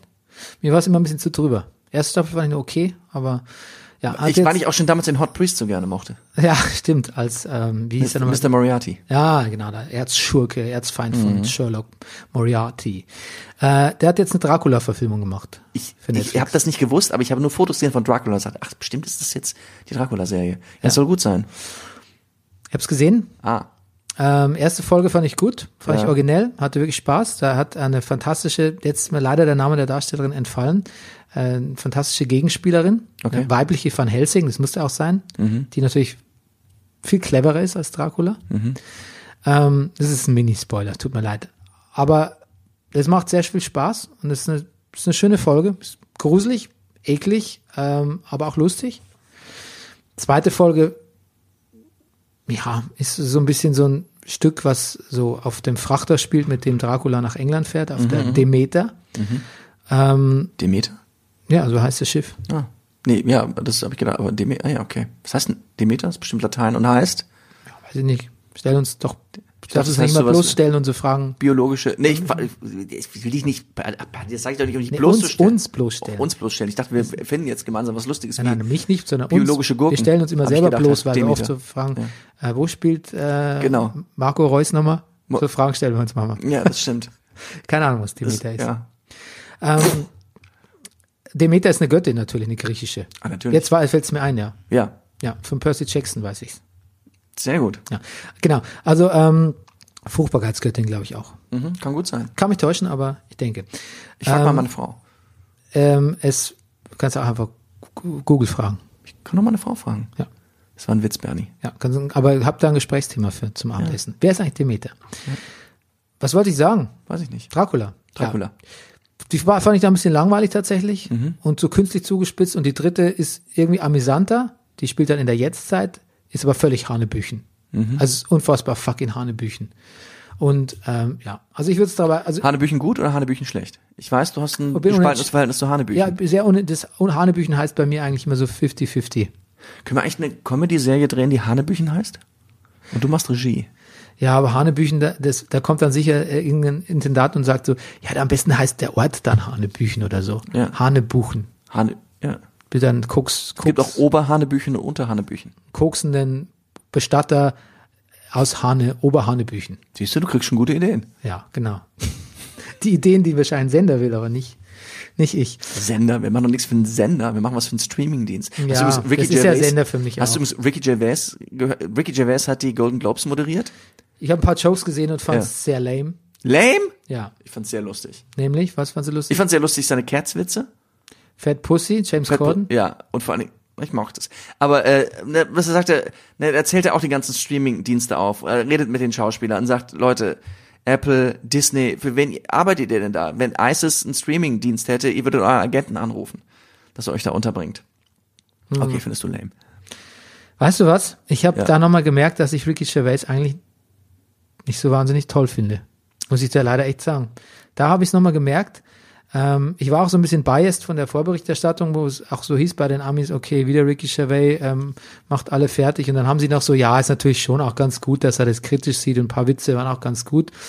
Ähm, so ähm, großzügig dann noch sein Dings, aber eigentlich waren alle schon so, okay, Ricky Gervais, es war eh sein letzter Hosting-Gig für die Golden Globes, aber so die einhellige Meinung war schon so ein bisschen, okay, jetzt ist auch gut. Und so fand ich es auch. Ich muss sagen, ich fand es ein bisschen fremdgeschämt bei manchen Witzen. Auch dieser Witz bei Leonardo DiCaprio, jetzt wo die Filme so lang sind, bis der Film aus ist von Once Upon a Time in Hollywood, ist die Freundin schon zu alt für Leonardo. Dachte ich auch so, pff, ja. Fandst du lustig? Ich find's, das habe ich jetzt, den habe ich jetzt nur gelesen, ein paar Sachen habe ich auch gesehen. Ich, ich find's lustig, ja. Ja. Ich finde, ich, Ich habe dann auch so weil ich Clips- finde, dass Ricky Gervais einmal, er hat, er macht manchmal Witz, diese Witze, die drüber sind, aber ich finde ihn herzlich dabei, bei allem, was er macht und vor allen Dingen das, was er in letzter Zeit produziert hat. Mir hat Huma- Humanity gut gefallen, ich fand aber auch Afterlife großartig und das, das hat er immer mal wieder gehabt. Zum Beispiel hast du mir mal geliehen das Weihnachtsspecial von Extras. Ja, das ist schön. Das, ist, das ist ein ganz so. großer Wurf, finde ich. Ja. Ja, nein, ich will ihn auch gar nicht jetzt diese, die, die verlieren jetzt für mich nicht an Bedeutung, die Sachen, die er gemacht Ja. hat. Ich finde ihn einfach, glaube ich, nicht so, das ist nicht mehr so mein Ding irgendwie. Ich bin ein bisschen über Ricky Gervais hinweg. Habe ich auch gedacht, sage ich mal, Bis du Humanity gesehen hast. bis ich Humanity gesehen habe und auch Afterlife und Äh, Afterlife meine ich ja, schon. genau.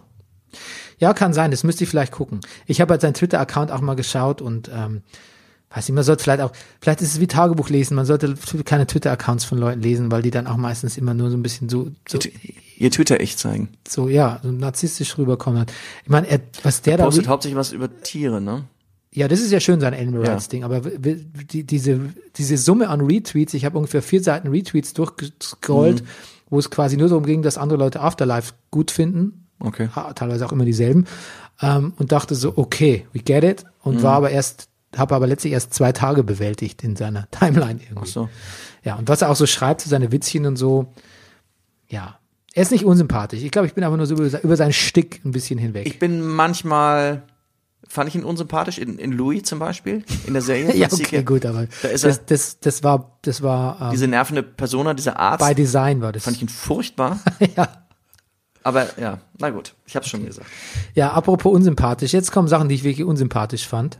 Ja. Ähm, ich habe You gesehen, aber nur die erste, die erste Hälfte der ersten Staffel. das- überhaupt nicht, was das ist. zweite Staffel kommt. Es ist eine Stalk, ist ein Stalk, eine Serie über einen Stalker, Okay. der eigentlich auch ein, ja, weiß nicht, ob man da zu viel verrät, aber der eigentlich natürlich auch in so eine Richtung, in so eine Dexter-Richtung geht. Mhm. So eine Mischung zwischen rechtschaffener, aber auch ähm, psychopathischer Mhm. Typ. Ähm, einen Film über einen Stalker zu drehen, eine Serie über einen Stalker zu drehen, fand ich extrem unzeitgemäß und fand es tatsächlich auch sehr unappetitlich. Ich habe ein bisschen geguckt, weil so wie man manchmal nicht wegschauen kann. Nicht unappetitlich, weil so viel brutale Sachen passiert sondern einfach nur, dass sich ein Mann lange, auch wenn sie natürlich, ähm, da es noch verschiedene Tw- Plot-Twists gibt, aber einfach eine ganze Staffel einem Mann zuzuschauen, der eine Frau stalkt und gleichzeitig datet, fand ich sehr widerlich. Also ja, wollte ich dann. ich Aber was wollte ist denn, was ist denn der Ansatzpunkt? Also was, es ist ein Thriller, quasi, ist wie ein Thriller. Es ist so ein 90er Jahre äh, Ja, das macht's irgendwie edgy, widerlich, edgy, ich. edgy Thriller. Gab es in den 90er Jahren viel so Thriller, wo man so dachte, genau. oh, finster irgendwie und oh, so, so Bereiche, in denen man sich nicht vorwagt und oh, was, da gibt's Filme drüber und so. Mhm. So wie so diese Serienkiller-Hype halt einfach.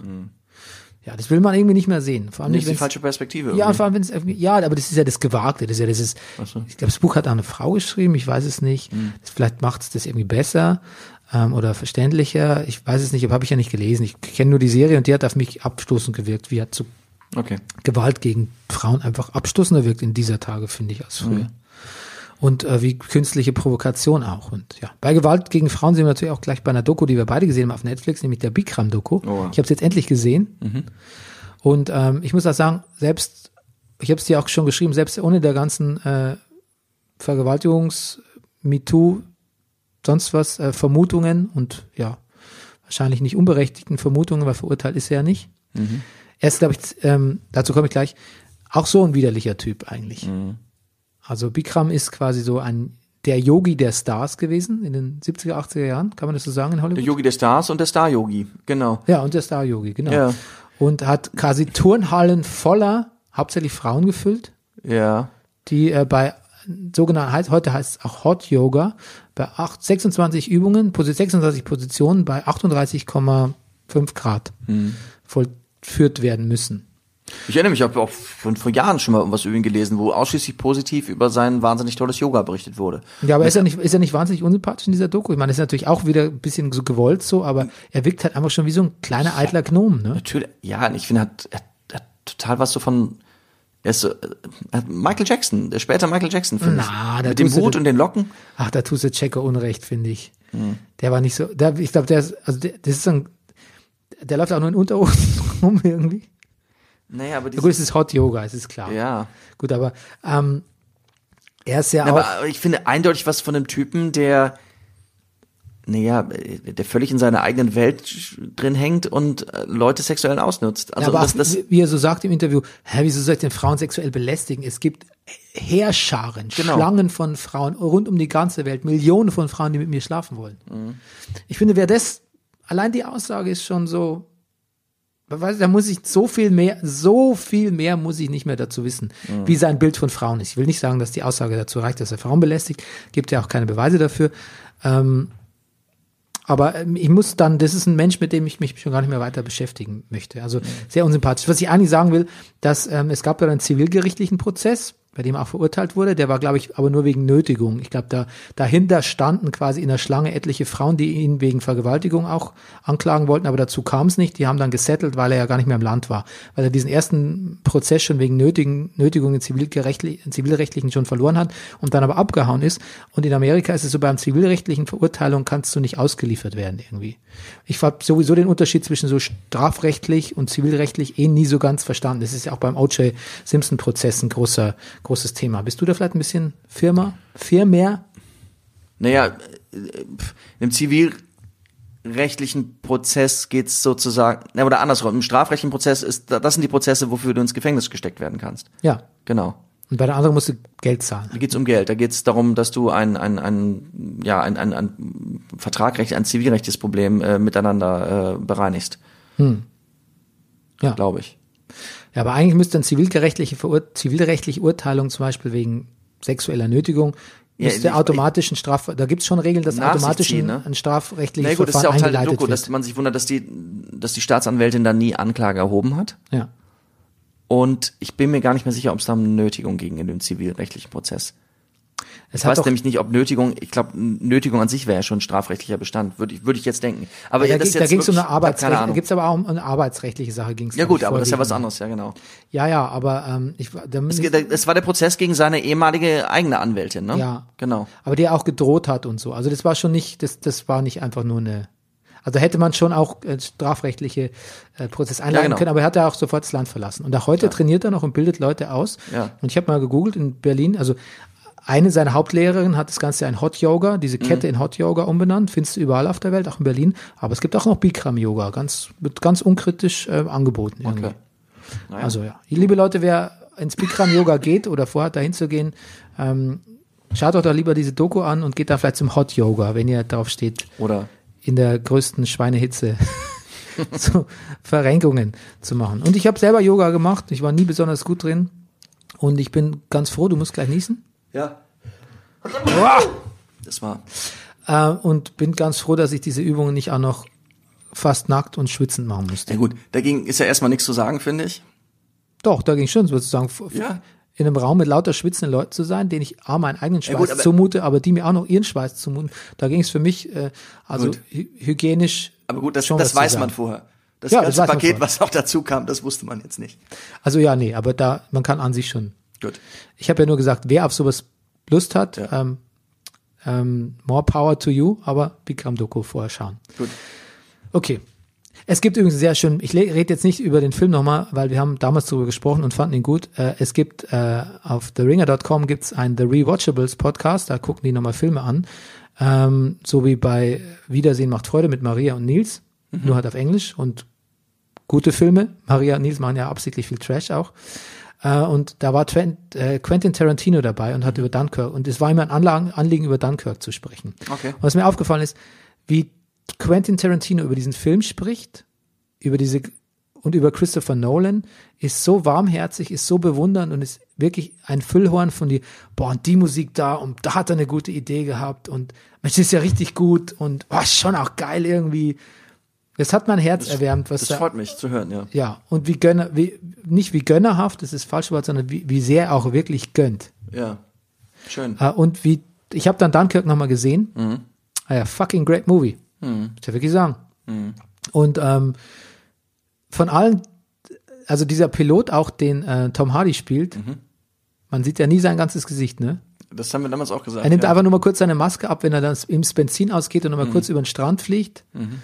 Ähm, er redet auch nicht viel. Mhm. Sein Co-Pilot redet mehr und von dem sieht man es aus Gesicht, weil der wird ja dann aufgegriffen irgendwie von, ähm, von den ähm, Hilfe, hilfebringenden Engländern, die Mhm. da so rüber segeln. Toller Film, muss ich wirklich sagen. Also einer von, vor allem ist er auch nicht so lang wie Christopher Nolans andere Filme. Ich fand ihn besser als Interstellar. Ich weiß nicht, ob ich ihn besser als Inception fand, weil den habe ich schon lange nicht mehr gesehen. Aber ähm, Dunkirk ist auf jeden Fall sehr rewatchable. Kann ich schon mal erwähnen Mhm. Ja, hier. Gut. Genau. Dann habe ich noch eine nette Weihnachts-Teenie-Komödie gesehen, Let It Snow auf Netflix. Kann man auch jetzt noch gucken. Das ist nichts Besonderes, aber es ist irgendwie liebevoll gemacht. Okay. Ähm, dann habe ich jetzt Two Popes fertig geguckt. Ja, ich auch. Ja. Und? Also der Film hat auf jeden Fall seine Schwächen. Ja. Er verliert irgendwann Ganz so. schön an Drive, ne? er verliert an Drive, weil er wird irgendwann so seltsam dokumentarisch. Ja. Trotzdem mochte ich ihn.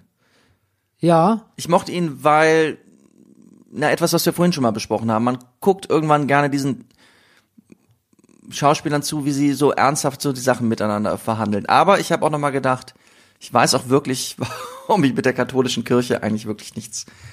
Nee, ich habe, das ist ja Unsinn, ich behaupte nicht, natürlich habe ich was mit der zu tun. Ich habe ja alles durchlaufen so, aber ähm, so eigentlich, warum, warum ich jetzt zumindest damit nichts mehr, warum mich das wirklich nicht mehr interessiert.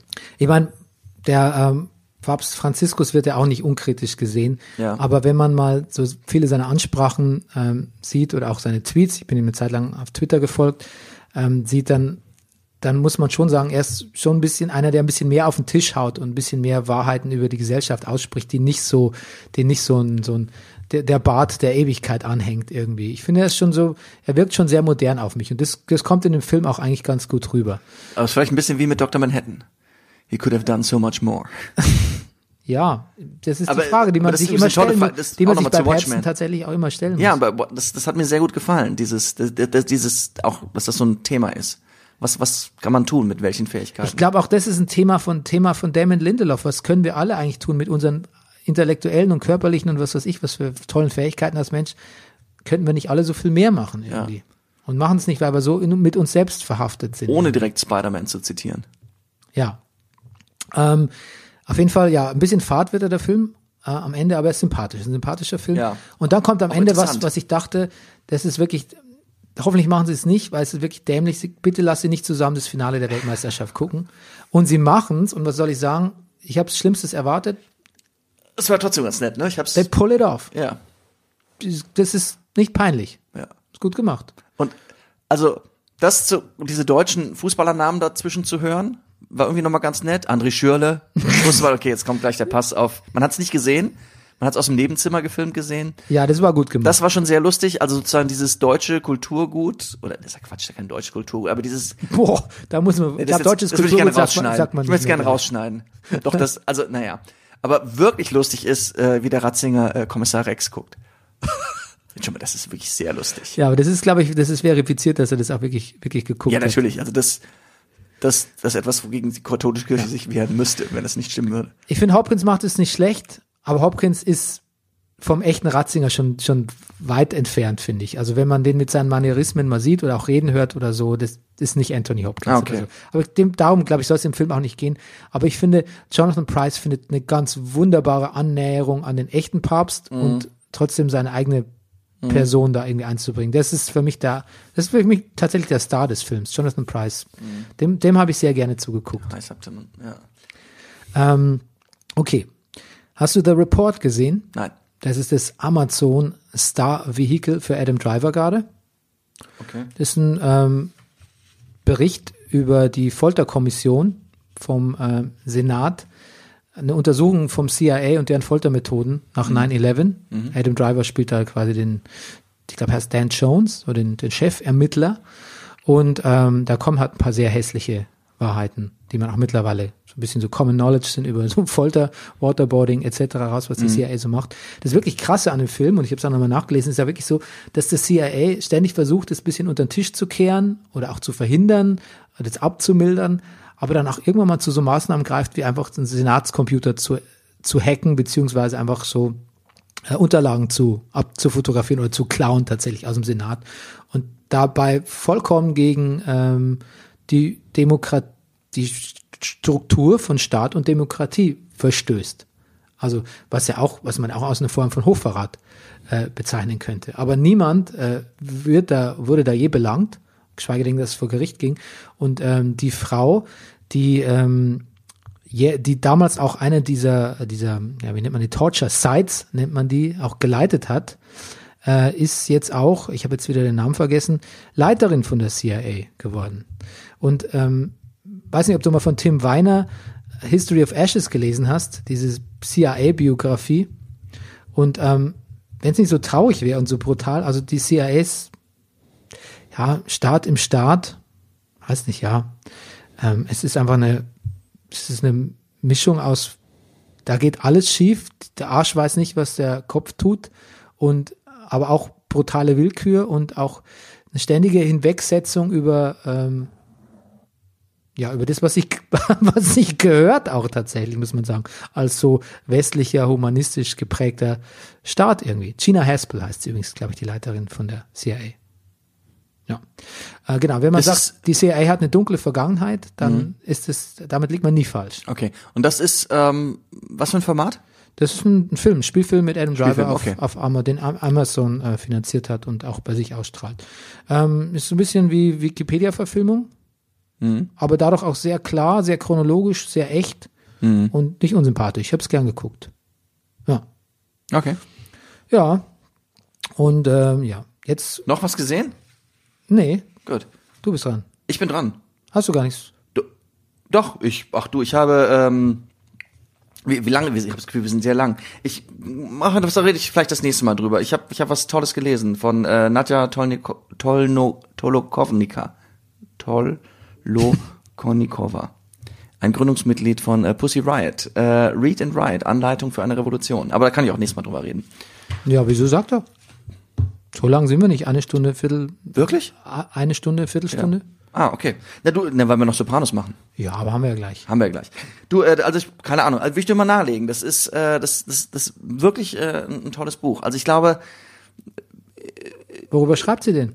ich, hol, ich, ich sage es, ich rede es doch gerade. Ich, ich finde, Feministin zu sein in Russland eine Sache, Punkband zu haben in Russland andere Sache, feministische Punkband zu Putins Zeiten, in, also so und was sie dadurch hat, das ist schon, äh, das ist schon, das ist, das, das ist schon nicht ohne. Da kommt was zusammen, meinst du? Da kommt schon einiges zusammen, ja. Und in den Knast gehen, kommt ja auch noch Und in den dazu. Knast gehen und in einen im Gerichtsprozess zu sitzen und schon schwanger zu sein und dann vom Kind weg zu sein und erst in einem Strafgefangenenlager 500 Kilometer von Moskau weg zu sein, ist eine Sache, sich dann gegen die Haftbedingungen beschweren und dann äh, in ein Strafgefangenenlager 5000 Kilometer weg zu äh, äh, verlegt zu werden. Das, das ist schon alles sehr ordentlich. Liest sich Ähm, gut? Es liest sich sehr gut, es ist sehr unterhaltsam, es ist, sie sagt extrem viel kluge Dinge und was mir nochmal so extrem gefällt und das, so, das, das ist der Grund, warum ich es im Grunde genommen nahelege, ist nochmal dieser Zusammenhang zwischen politischen, äh, also Aktionen, also Aktivismus und Kunst. So, dass sie sagte, holt euch die Einfachheit wieder. Holt euch die Einfachheit wieder. Und das ist ja auch dieses, ich, Punkmusik habe ich ja auch immer so abgetan. Das ist, ja, mein Gott, was ist das? So, Musik klingt furchtbar und, und, und, und gesungen, also, ist ja alles, brauche ich ja nicht aufzählen. Aber, Musik. Deine Zusammenfassung von Punk ist, Musik klingt furchtbar. naja. Okay, was ist deine Zusammenfassung von Punk? Ja, die klingt nicht furchtbar. Punk macht Spaß. Punk macht, ja. Das, unter Aber- Punk gibt so viel Facetten, das muss nicht furchtbar klingen. Das ist, das wäre zu sagen wie, das, das ist ja Okay, aber so war es bis jetzt bei mir. Punkbands habe ich immer empfunden als krachig und keiner kann sein Instrument. Okay. Das ist, das ist some, some. Das ist eine Ja, das stimmt wahrscheinlich. Ja, das stimmt aber wahrscheinlich. Ja gut, aber so sagt sie, fängt sie halt auch an mit ihrer Punkband. Sagt sie, wir konnten alle nichts. Wir konnten alle unsere Instrumente nicht spielen. Natürlich gibt's auch andere Punkbands. Also damit meine ich jetzt nicht, kann er. Die Idols klingen natürlich ganz hervorragend. Das ist mir auch klar. Aber so, ja, na gut, es stimmt. Ja, ja, das kann man nicht in einen Topf werfen, das stimmt. Aber worauf ich hinaus will, ist dieser Gedanke, ähm, darum geht's nicht. Die Einfachheit. Also das, das, was transportiert werden soll, auch das, was du gerade gesagt hast, der Spaß, der Idealismus und so auch, sie bezieht das auch auf Filme, sagte, natürlich ist so, wenn Sony einen großen Film rausbringt, natürlich brauchen die CGI und dies und dies und dies. Wenn du aber selber Kunst machen willst, dann brauchst du, äh, du brauchst das nicht. Mach es, mach es schrabbelig. Fang schrabbelig an. Nimm die kleinste Kamera, die du hast, die, was ich, also, oder die, das, was du zur Verfügung hast. Und, und komm auf das und transportiere das, was du transportieren willst. Fall nicht drauf rein, dass du, dass du mehr brauchst. Oder dass du etwas können musst. Überhaupt. Um auf diesen Punkt zu kommen, glaube ich, habe ich das auch mit den Punkbands so zusammengefasst. Ja, nee, das war mir, glaube ich, schon immer klar. Ich hatte nur einfach, ich wusste einfach nur oft nicht, was ich transportieren will. Das weiß ich Das auch stimmt, heu- heute ja. oft noch nicht. Daran scheitert es, glaube ich, eher. Ich glaube, Leute, die wissen, genau wissen, was sie transportieren wollen, die machen es einfach und dann, ähm, dann steigen sie automatisch, glaube ich, auch technisch und äh, ähm, ähm, in der methodisch auch irgendwann mal auf, einfach nur weil es langweilig wird, immer auf demselben technischen Level Dinge zu machen. Aber klar, erstmal anfangen, die Message muss klar sein und dann kannst du, kannst du auch äh, äh, schrabbelig anfangen. Das, das stimmt schon. Ähm, das würde ich unterschreiben. Ich meine, ich würde jetzt, hätte jetzt fast gesagt, hör dir mal unseren ersten Brennerpass an.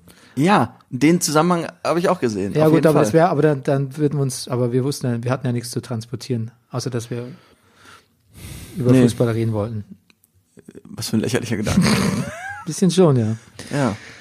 Okay, ähm, wollen wir kurz über Fußball reden? Ganz kurz? Haben wir was? Ja klar, die Bayern sind doch mal wieder äh, die Katar? großen Menschenrechtswegbereiter äh, Wegbereiter Na gut. Im Trainingslager in Doha.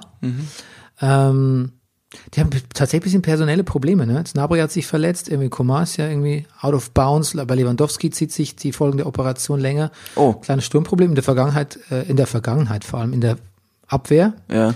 Da, da, da kna knuspert's ja eh so ein bisschen. Boateng will weg übrigens. Arsenal-Interesse.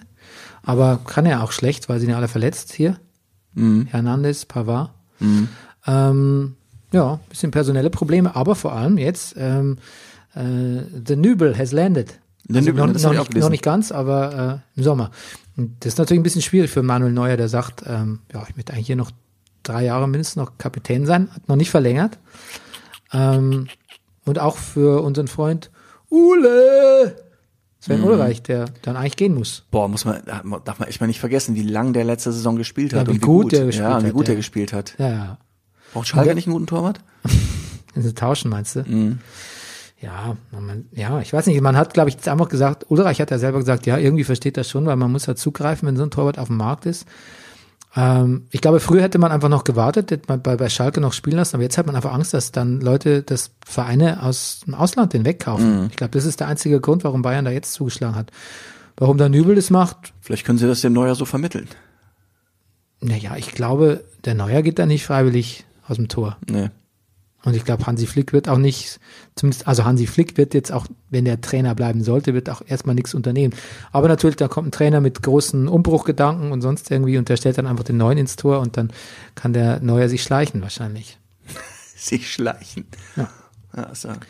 Genau, ja, das waren nur meine Gedanken zum äh, Bayern Trainingslager. Und natürlich möchte ich wie übel, wie, wie übel, wie üblich mein Missfallen äußern darüber, dass man sein Trainingslager in Katar abhält. Ja, absolut nichts Neues. Okay, so jetzt aber äh, letztes Segment, Sopranos Rewatch, Staffel 2, Folge 2, Do not re-acetate ja. oder re-acetate oder recitate. Nicht wiederbeleben. ja. Nicht wiederbeleben. Das ist eine Order, abgekürzt mit DNR, dass man eine Patientenverfügung, sagt man, dass man äh, keine Wiederbelebungsmaßnahmen einleiten soll, weil nach Hirnschäden natürlich die Patienten, die dann zurückkommen, ähm, ja, vielleicht auch nicht mehr so viel Freude an ihrem Dasein haben.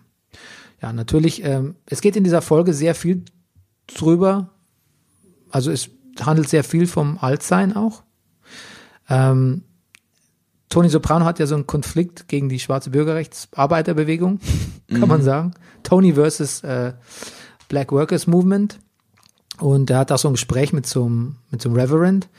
Und der sagt auch so, jetzt wo sein Vater Tony ist, feels funny being an elder. Und ich, das ist so ein bisschen das Submotto irgendwie von dieser Folge, wo es viel ums, ums Altsein auch geht. Und ähm, wir haben es zusammengefasst irgendwie mit, eigentlich wäre es, man könnte auch sagen, es ist eine bisschen vielleicht eine fadere Folge oder eine, in der nicht so viel passiert. Ich erinnere mich einfach sehr gut, dass ich sie damals als sehr fade Folge empfunden habe. Ich war richtig enttäuscht. Aber jetzt, wo man so drin ist und auch die Sachen antizipiert, die da bald passieren werden, ist es eine wichtige Folge. Ne? Ich sehe keinen Qualitätsunterschied in dem, also es, es passiert jetzt nichts, sie ist nicht spektakulär. Ich finde, es ist eine Folge, die ist so krass und filmisch gefilmt auch. Das sieht so nach Roseanne aus, irgendwie. Das sieht so nach billiger Sitcom aus. Also in der Folge fällt es mir besonders auf. Ja. Und es stört aber nicht, weil man den Charakteren so gerne so, so, so, so zuschaut. Und ich mag auch diesen, ich mag diesen No-Bullshit-Tony. Ich mag diesen, diesen rechtschaffen wütenden Tony so gern. Natürlich liegt es auch ein bisschen dran, weil so, man hat immer so dieses bisschen, was ist das Gefährliche, dass man Leute sieht, die auf den Tisch hauen und man gibt ihnen, gibt ihnen Recht. Endlich sagt sagt sagt's mal einer, ne? Das ist eine schlimme Einstellung eigentlich. Aber wie Tony so seiner Schwester quasi die Leviten liest, ähm, oder auch zu Onkel Junior, gleich in der Anfangsszene, wo er ihn im Gefängnis besucht, ähm, das hat schon was sehr Befreiendes. Das hat was Befreiendes, dass Tony seine Wut nicht wie sonst unterdrückt, was ja oft zu schlimmeren Dingen führt, sondern einfach mal wirklich zu jedem, dem blöd kommt oder der ihn nervt oder einfach in dieser Folge ständig die Meinung geigt, wenn man das nur sagt. Mir ist richtig fies, auch zum jetzt endlich einer meiner Lieblingscharakteren eingeführten, Bobby Bacala. Bobby Bacala. Ja. Tolle Figur, oder? Ach, ja, tolle Figur. Er ist äh, Juniors rechte Hand, kann man das so sagen? Und ähm, er ist wirklich nochmal, er ist sogar, er ist sogar nochmal ein bisschen dicker als Pussy Bompinsiero, Ja. der jetzt tatsächlich offiziell mit einem V-Mann gesehen wird und auch jetzt ist es, jetzt ist es offiziell, dass er, dass er ein Spitzel ist, ne? Ja. Ein Rat. Und Bobby Bacala ist Mafioso, er macht auch schlimme Dinge, aber er ist trotzdem irgendwie sehr sanft. Er ist irgendwie sanft, aber ich erinnere mich, dass später noch Folgen kommen, wo man denkt, ach sieh mal an, er kann das alles auch. Ja, das trifft ja auf alle so ein bisschen zu. Ja, ne? genau. Das ist einfach das, was sie gelernt haben. Das ist das, was sie mit der Muttermilch aufgesogen haben. gibt eine ganz schöne Szene, wo ähm, der Tony sagt, der trifft sich mit dem und der kommt kaum aus dem Auto, der Bobby Bacala und Tony sagt so, vielleicht probierst du es mal mit Salat. Und Bobby Bacala sagt tatsächlich, Was warum? meinst du? Warum? Warum? Ja. Und Tony sagt so, ja, wie, warum? weil du, weil du gleich mal einen Jeep umschmeißt. Ja, wenn du lehn dich nicht gegen mein. Auto, sonst fällt er um, ja. Ja. Und dann sagt Bobby Buckler was ganz Wunderschönes. Ähm, fick dich, du bist ja, du unsensibler Typ. Ja, und das, das ist, da ist schon ein Motiv drin, was, was später immer mal wieder vorkommt. Ja, aber das ist auch so rührend, weil er ist so rührend. deutlich sagt. Ja, weil der, weil, Ja. Genau, schau dich doch selbst im Spiegel an, du unsensibler Typ. Sagt Genau, er. dieses Unsensibel, dass er das so Ja. ausspricht. Das hat trotzdem eine Kraft. Ja. Das ist so unpassend, aber eigentlich ja, trotzdem. Gut, dass es ausspricht. Was mir gut gefällt an dieser Folge ist übrigens, wie einfach es jetzt ist, man, man verübt jetzt seit Staffelende 1 einfach so ganz einfach Morde. Ne? Tony droht Leuten offen oder wenn ihn der Typ nervt von Greengrove, der vom Altersheim, der Leiter, der wird einfach auch umgebracht. Das ist nicht mehr so wie in Staffel 1, wo das diskutiert wird, weißt du, als er mit Meadow unterwegs ist, bringt er jetzt den Typen um, ähm, kann er widerstehen, äh, kann ihm Meadow die Rache an ihm, an diesem Football-Coach ausreden. Das ist jetzt keine Frage mehr, ob Tony Leute umbringt oder auch umbringen lässt. Das ist jetzt, die Barriere haben wir überwunden. Das ist völlig selbstverständlich jetzt. Und was mir auch gut gefällt, dass in dieser Folge auch nochmal ganz deutlich wird, dass Chu Onkel Junior auch wirklich nicht der hellste ist, ne? Nein. ist eigentlich ein ziemlich doofer Typ. Ich kann eigentlich immer davon Ein aussagen, ziemlicher wenn, Dummkopf. wenn Personen sagen, ich bin nicht so doof, wie du glaubst, Ja. dann weiß man eigentlich schon, diese Person ist so doof, wie man glaubt.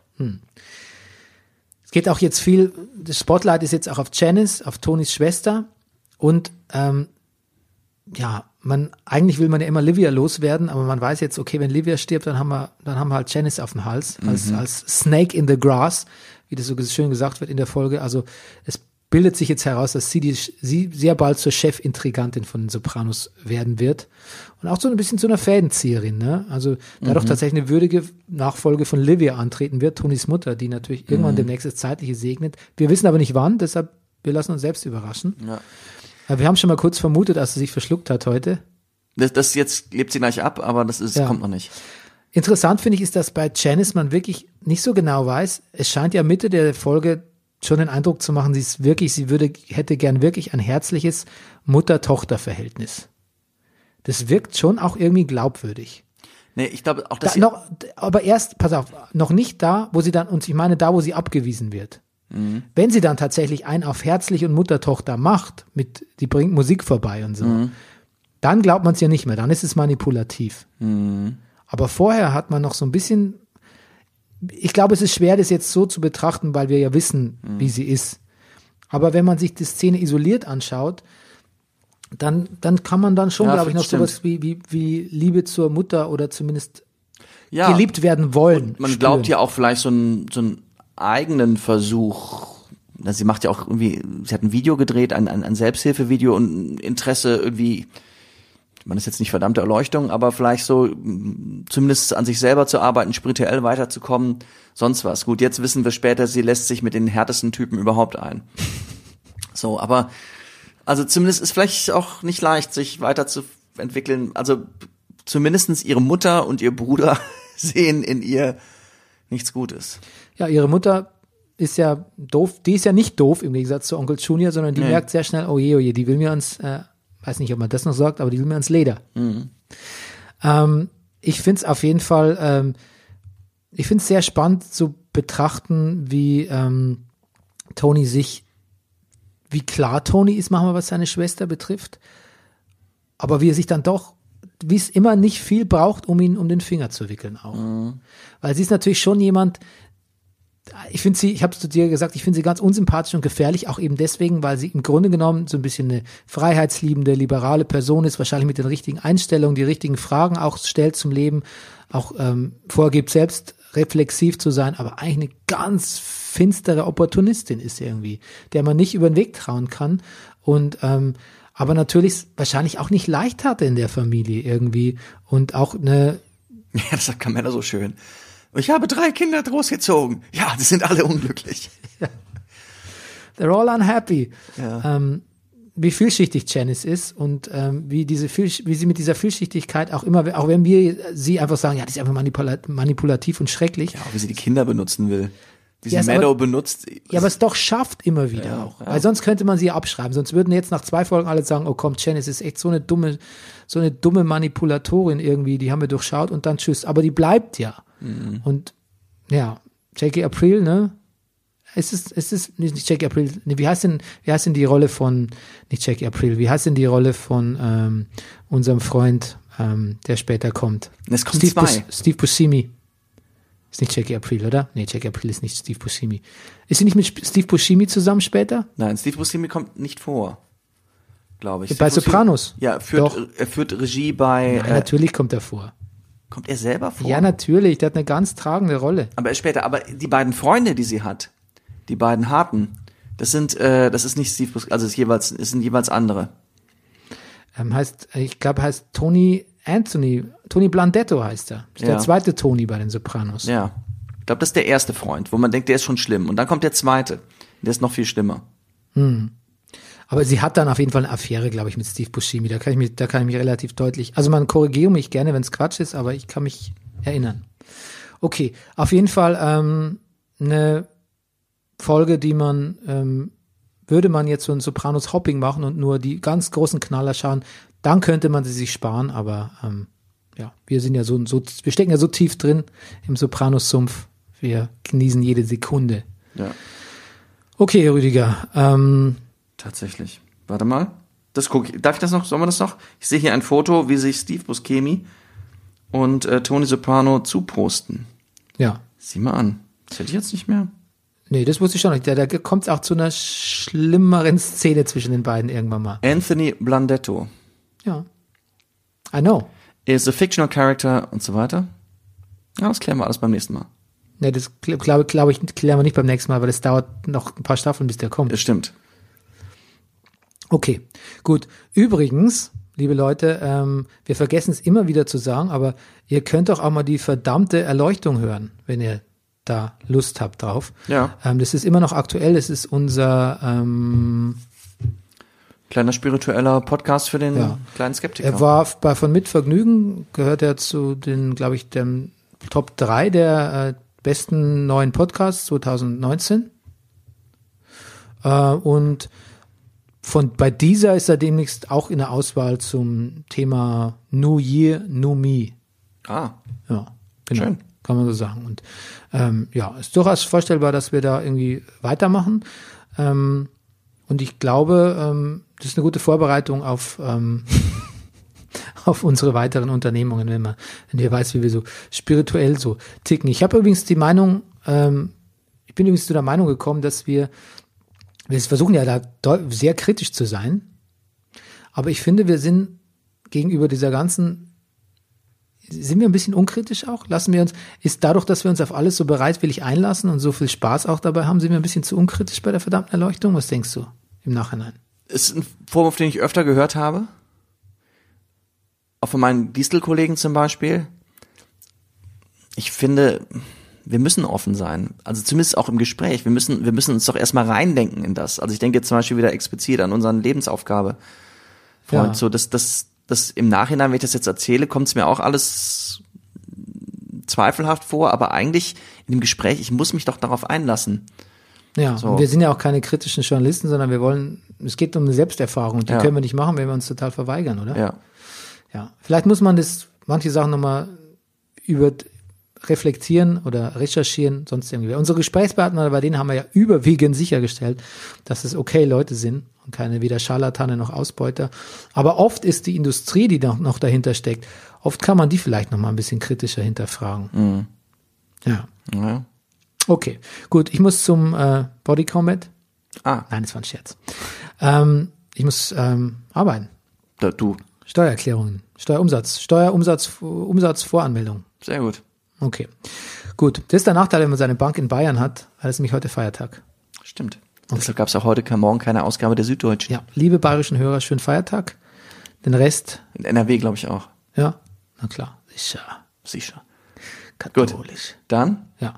Ähm, gebt uns fünf Sterne, liked uns. ratet uns.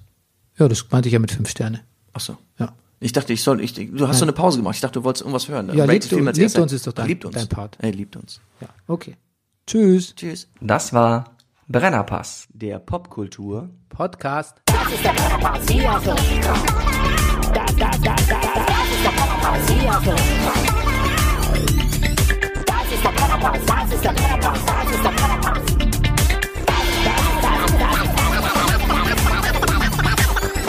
alles nur für Massengeschmack. Wie dumm.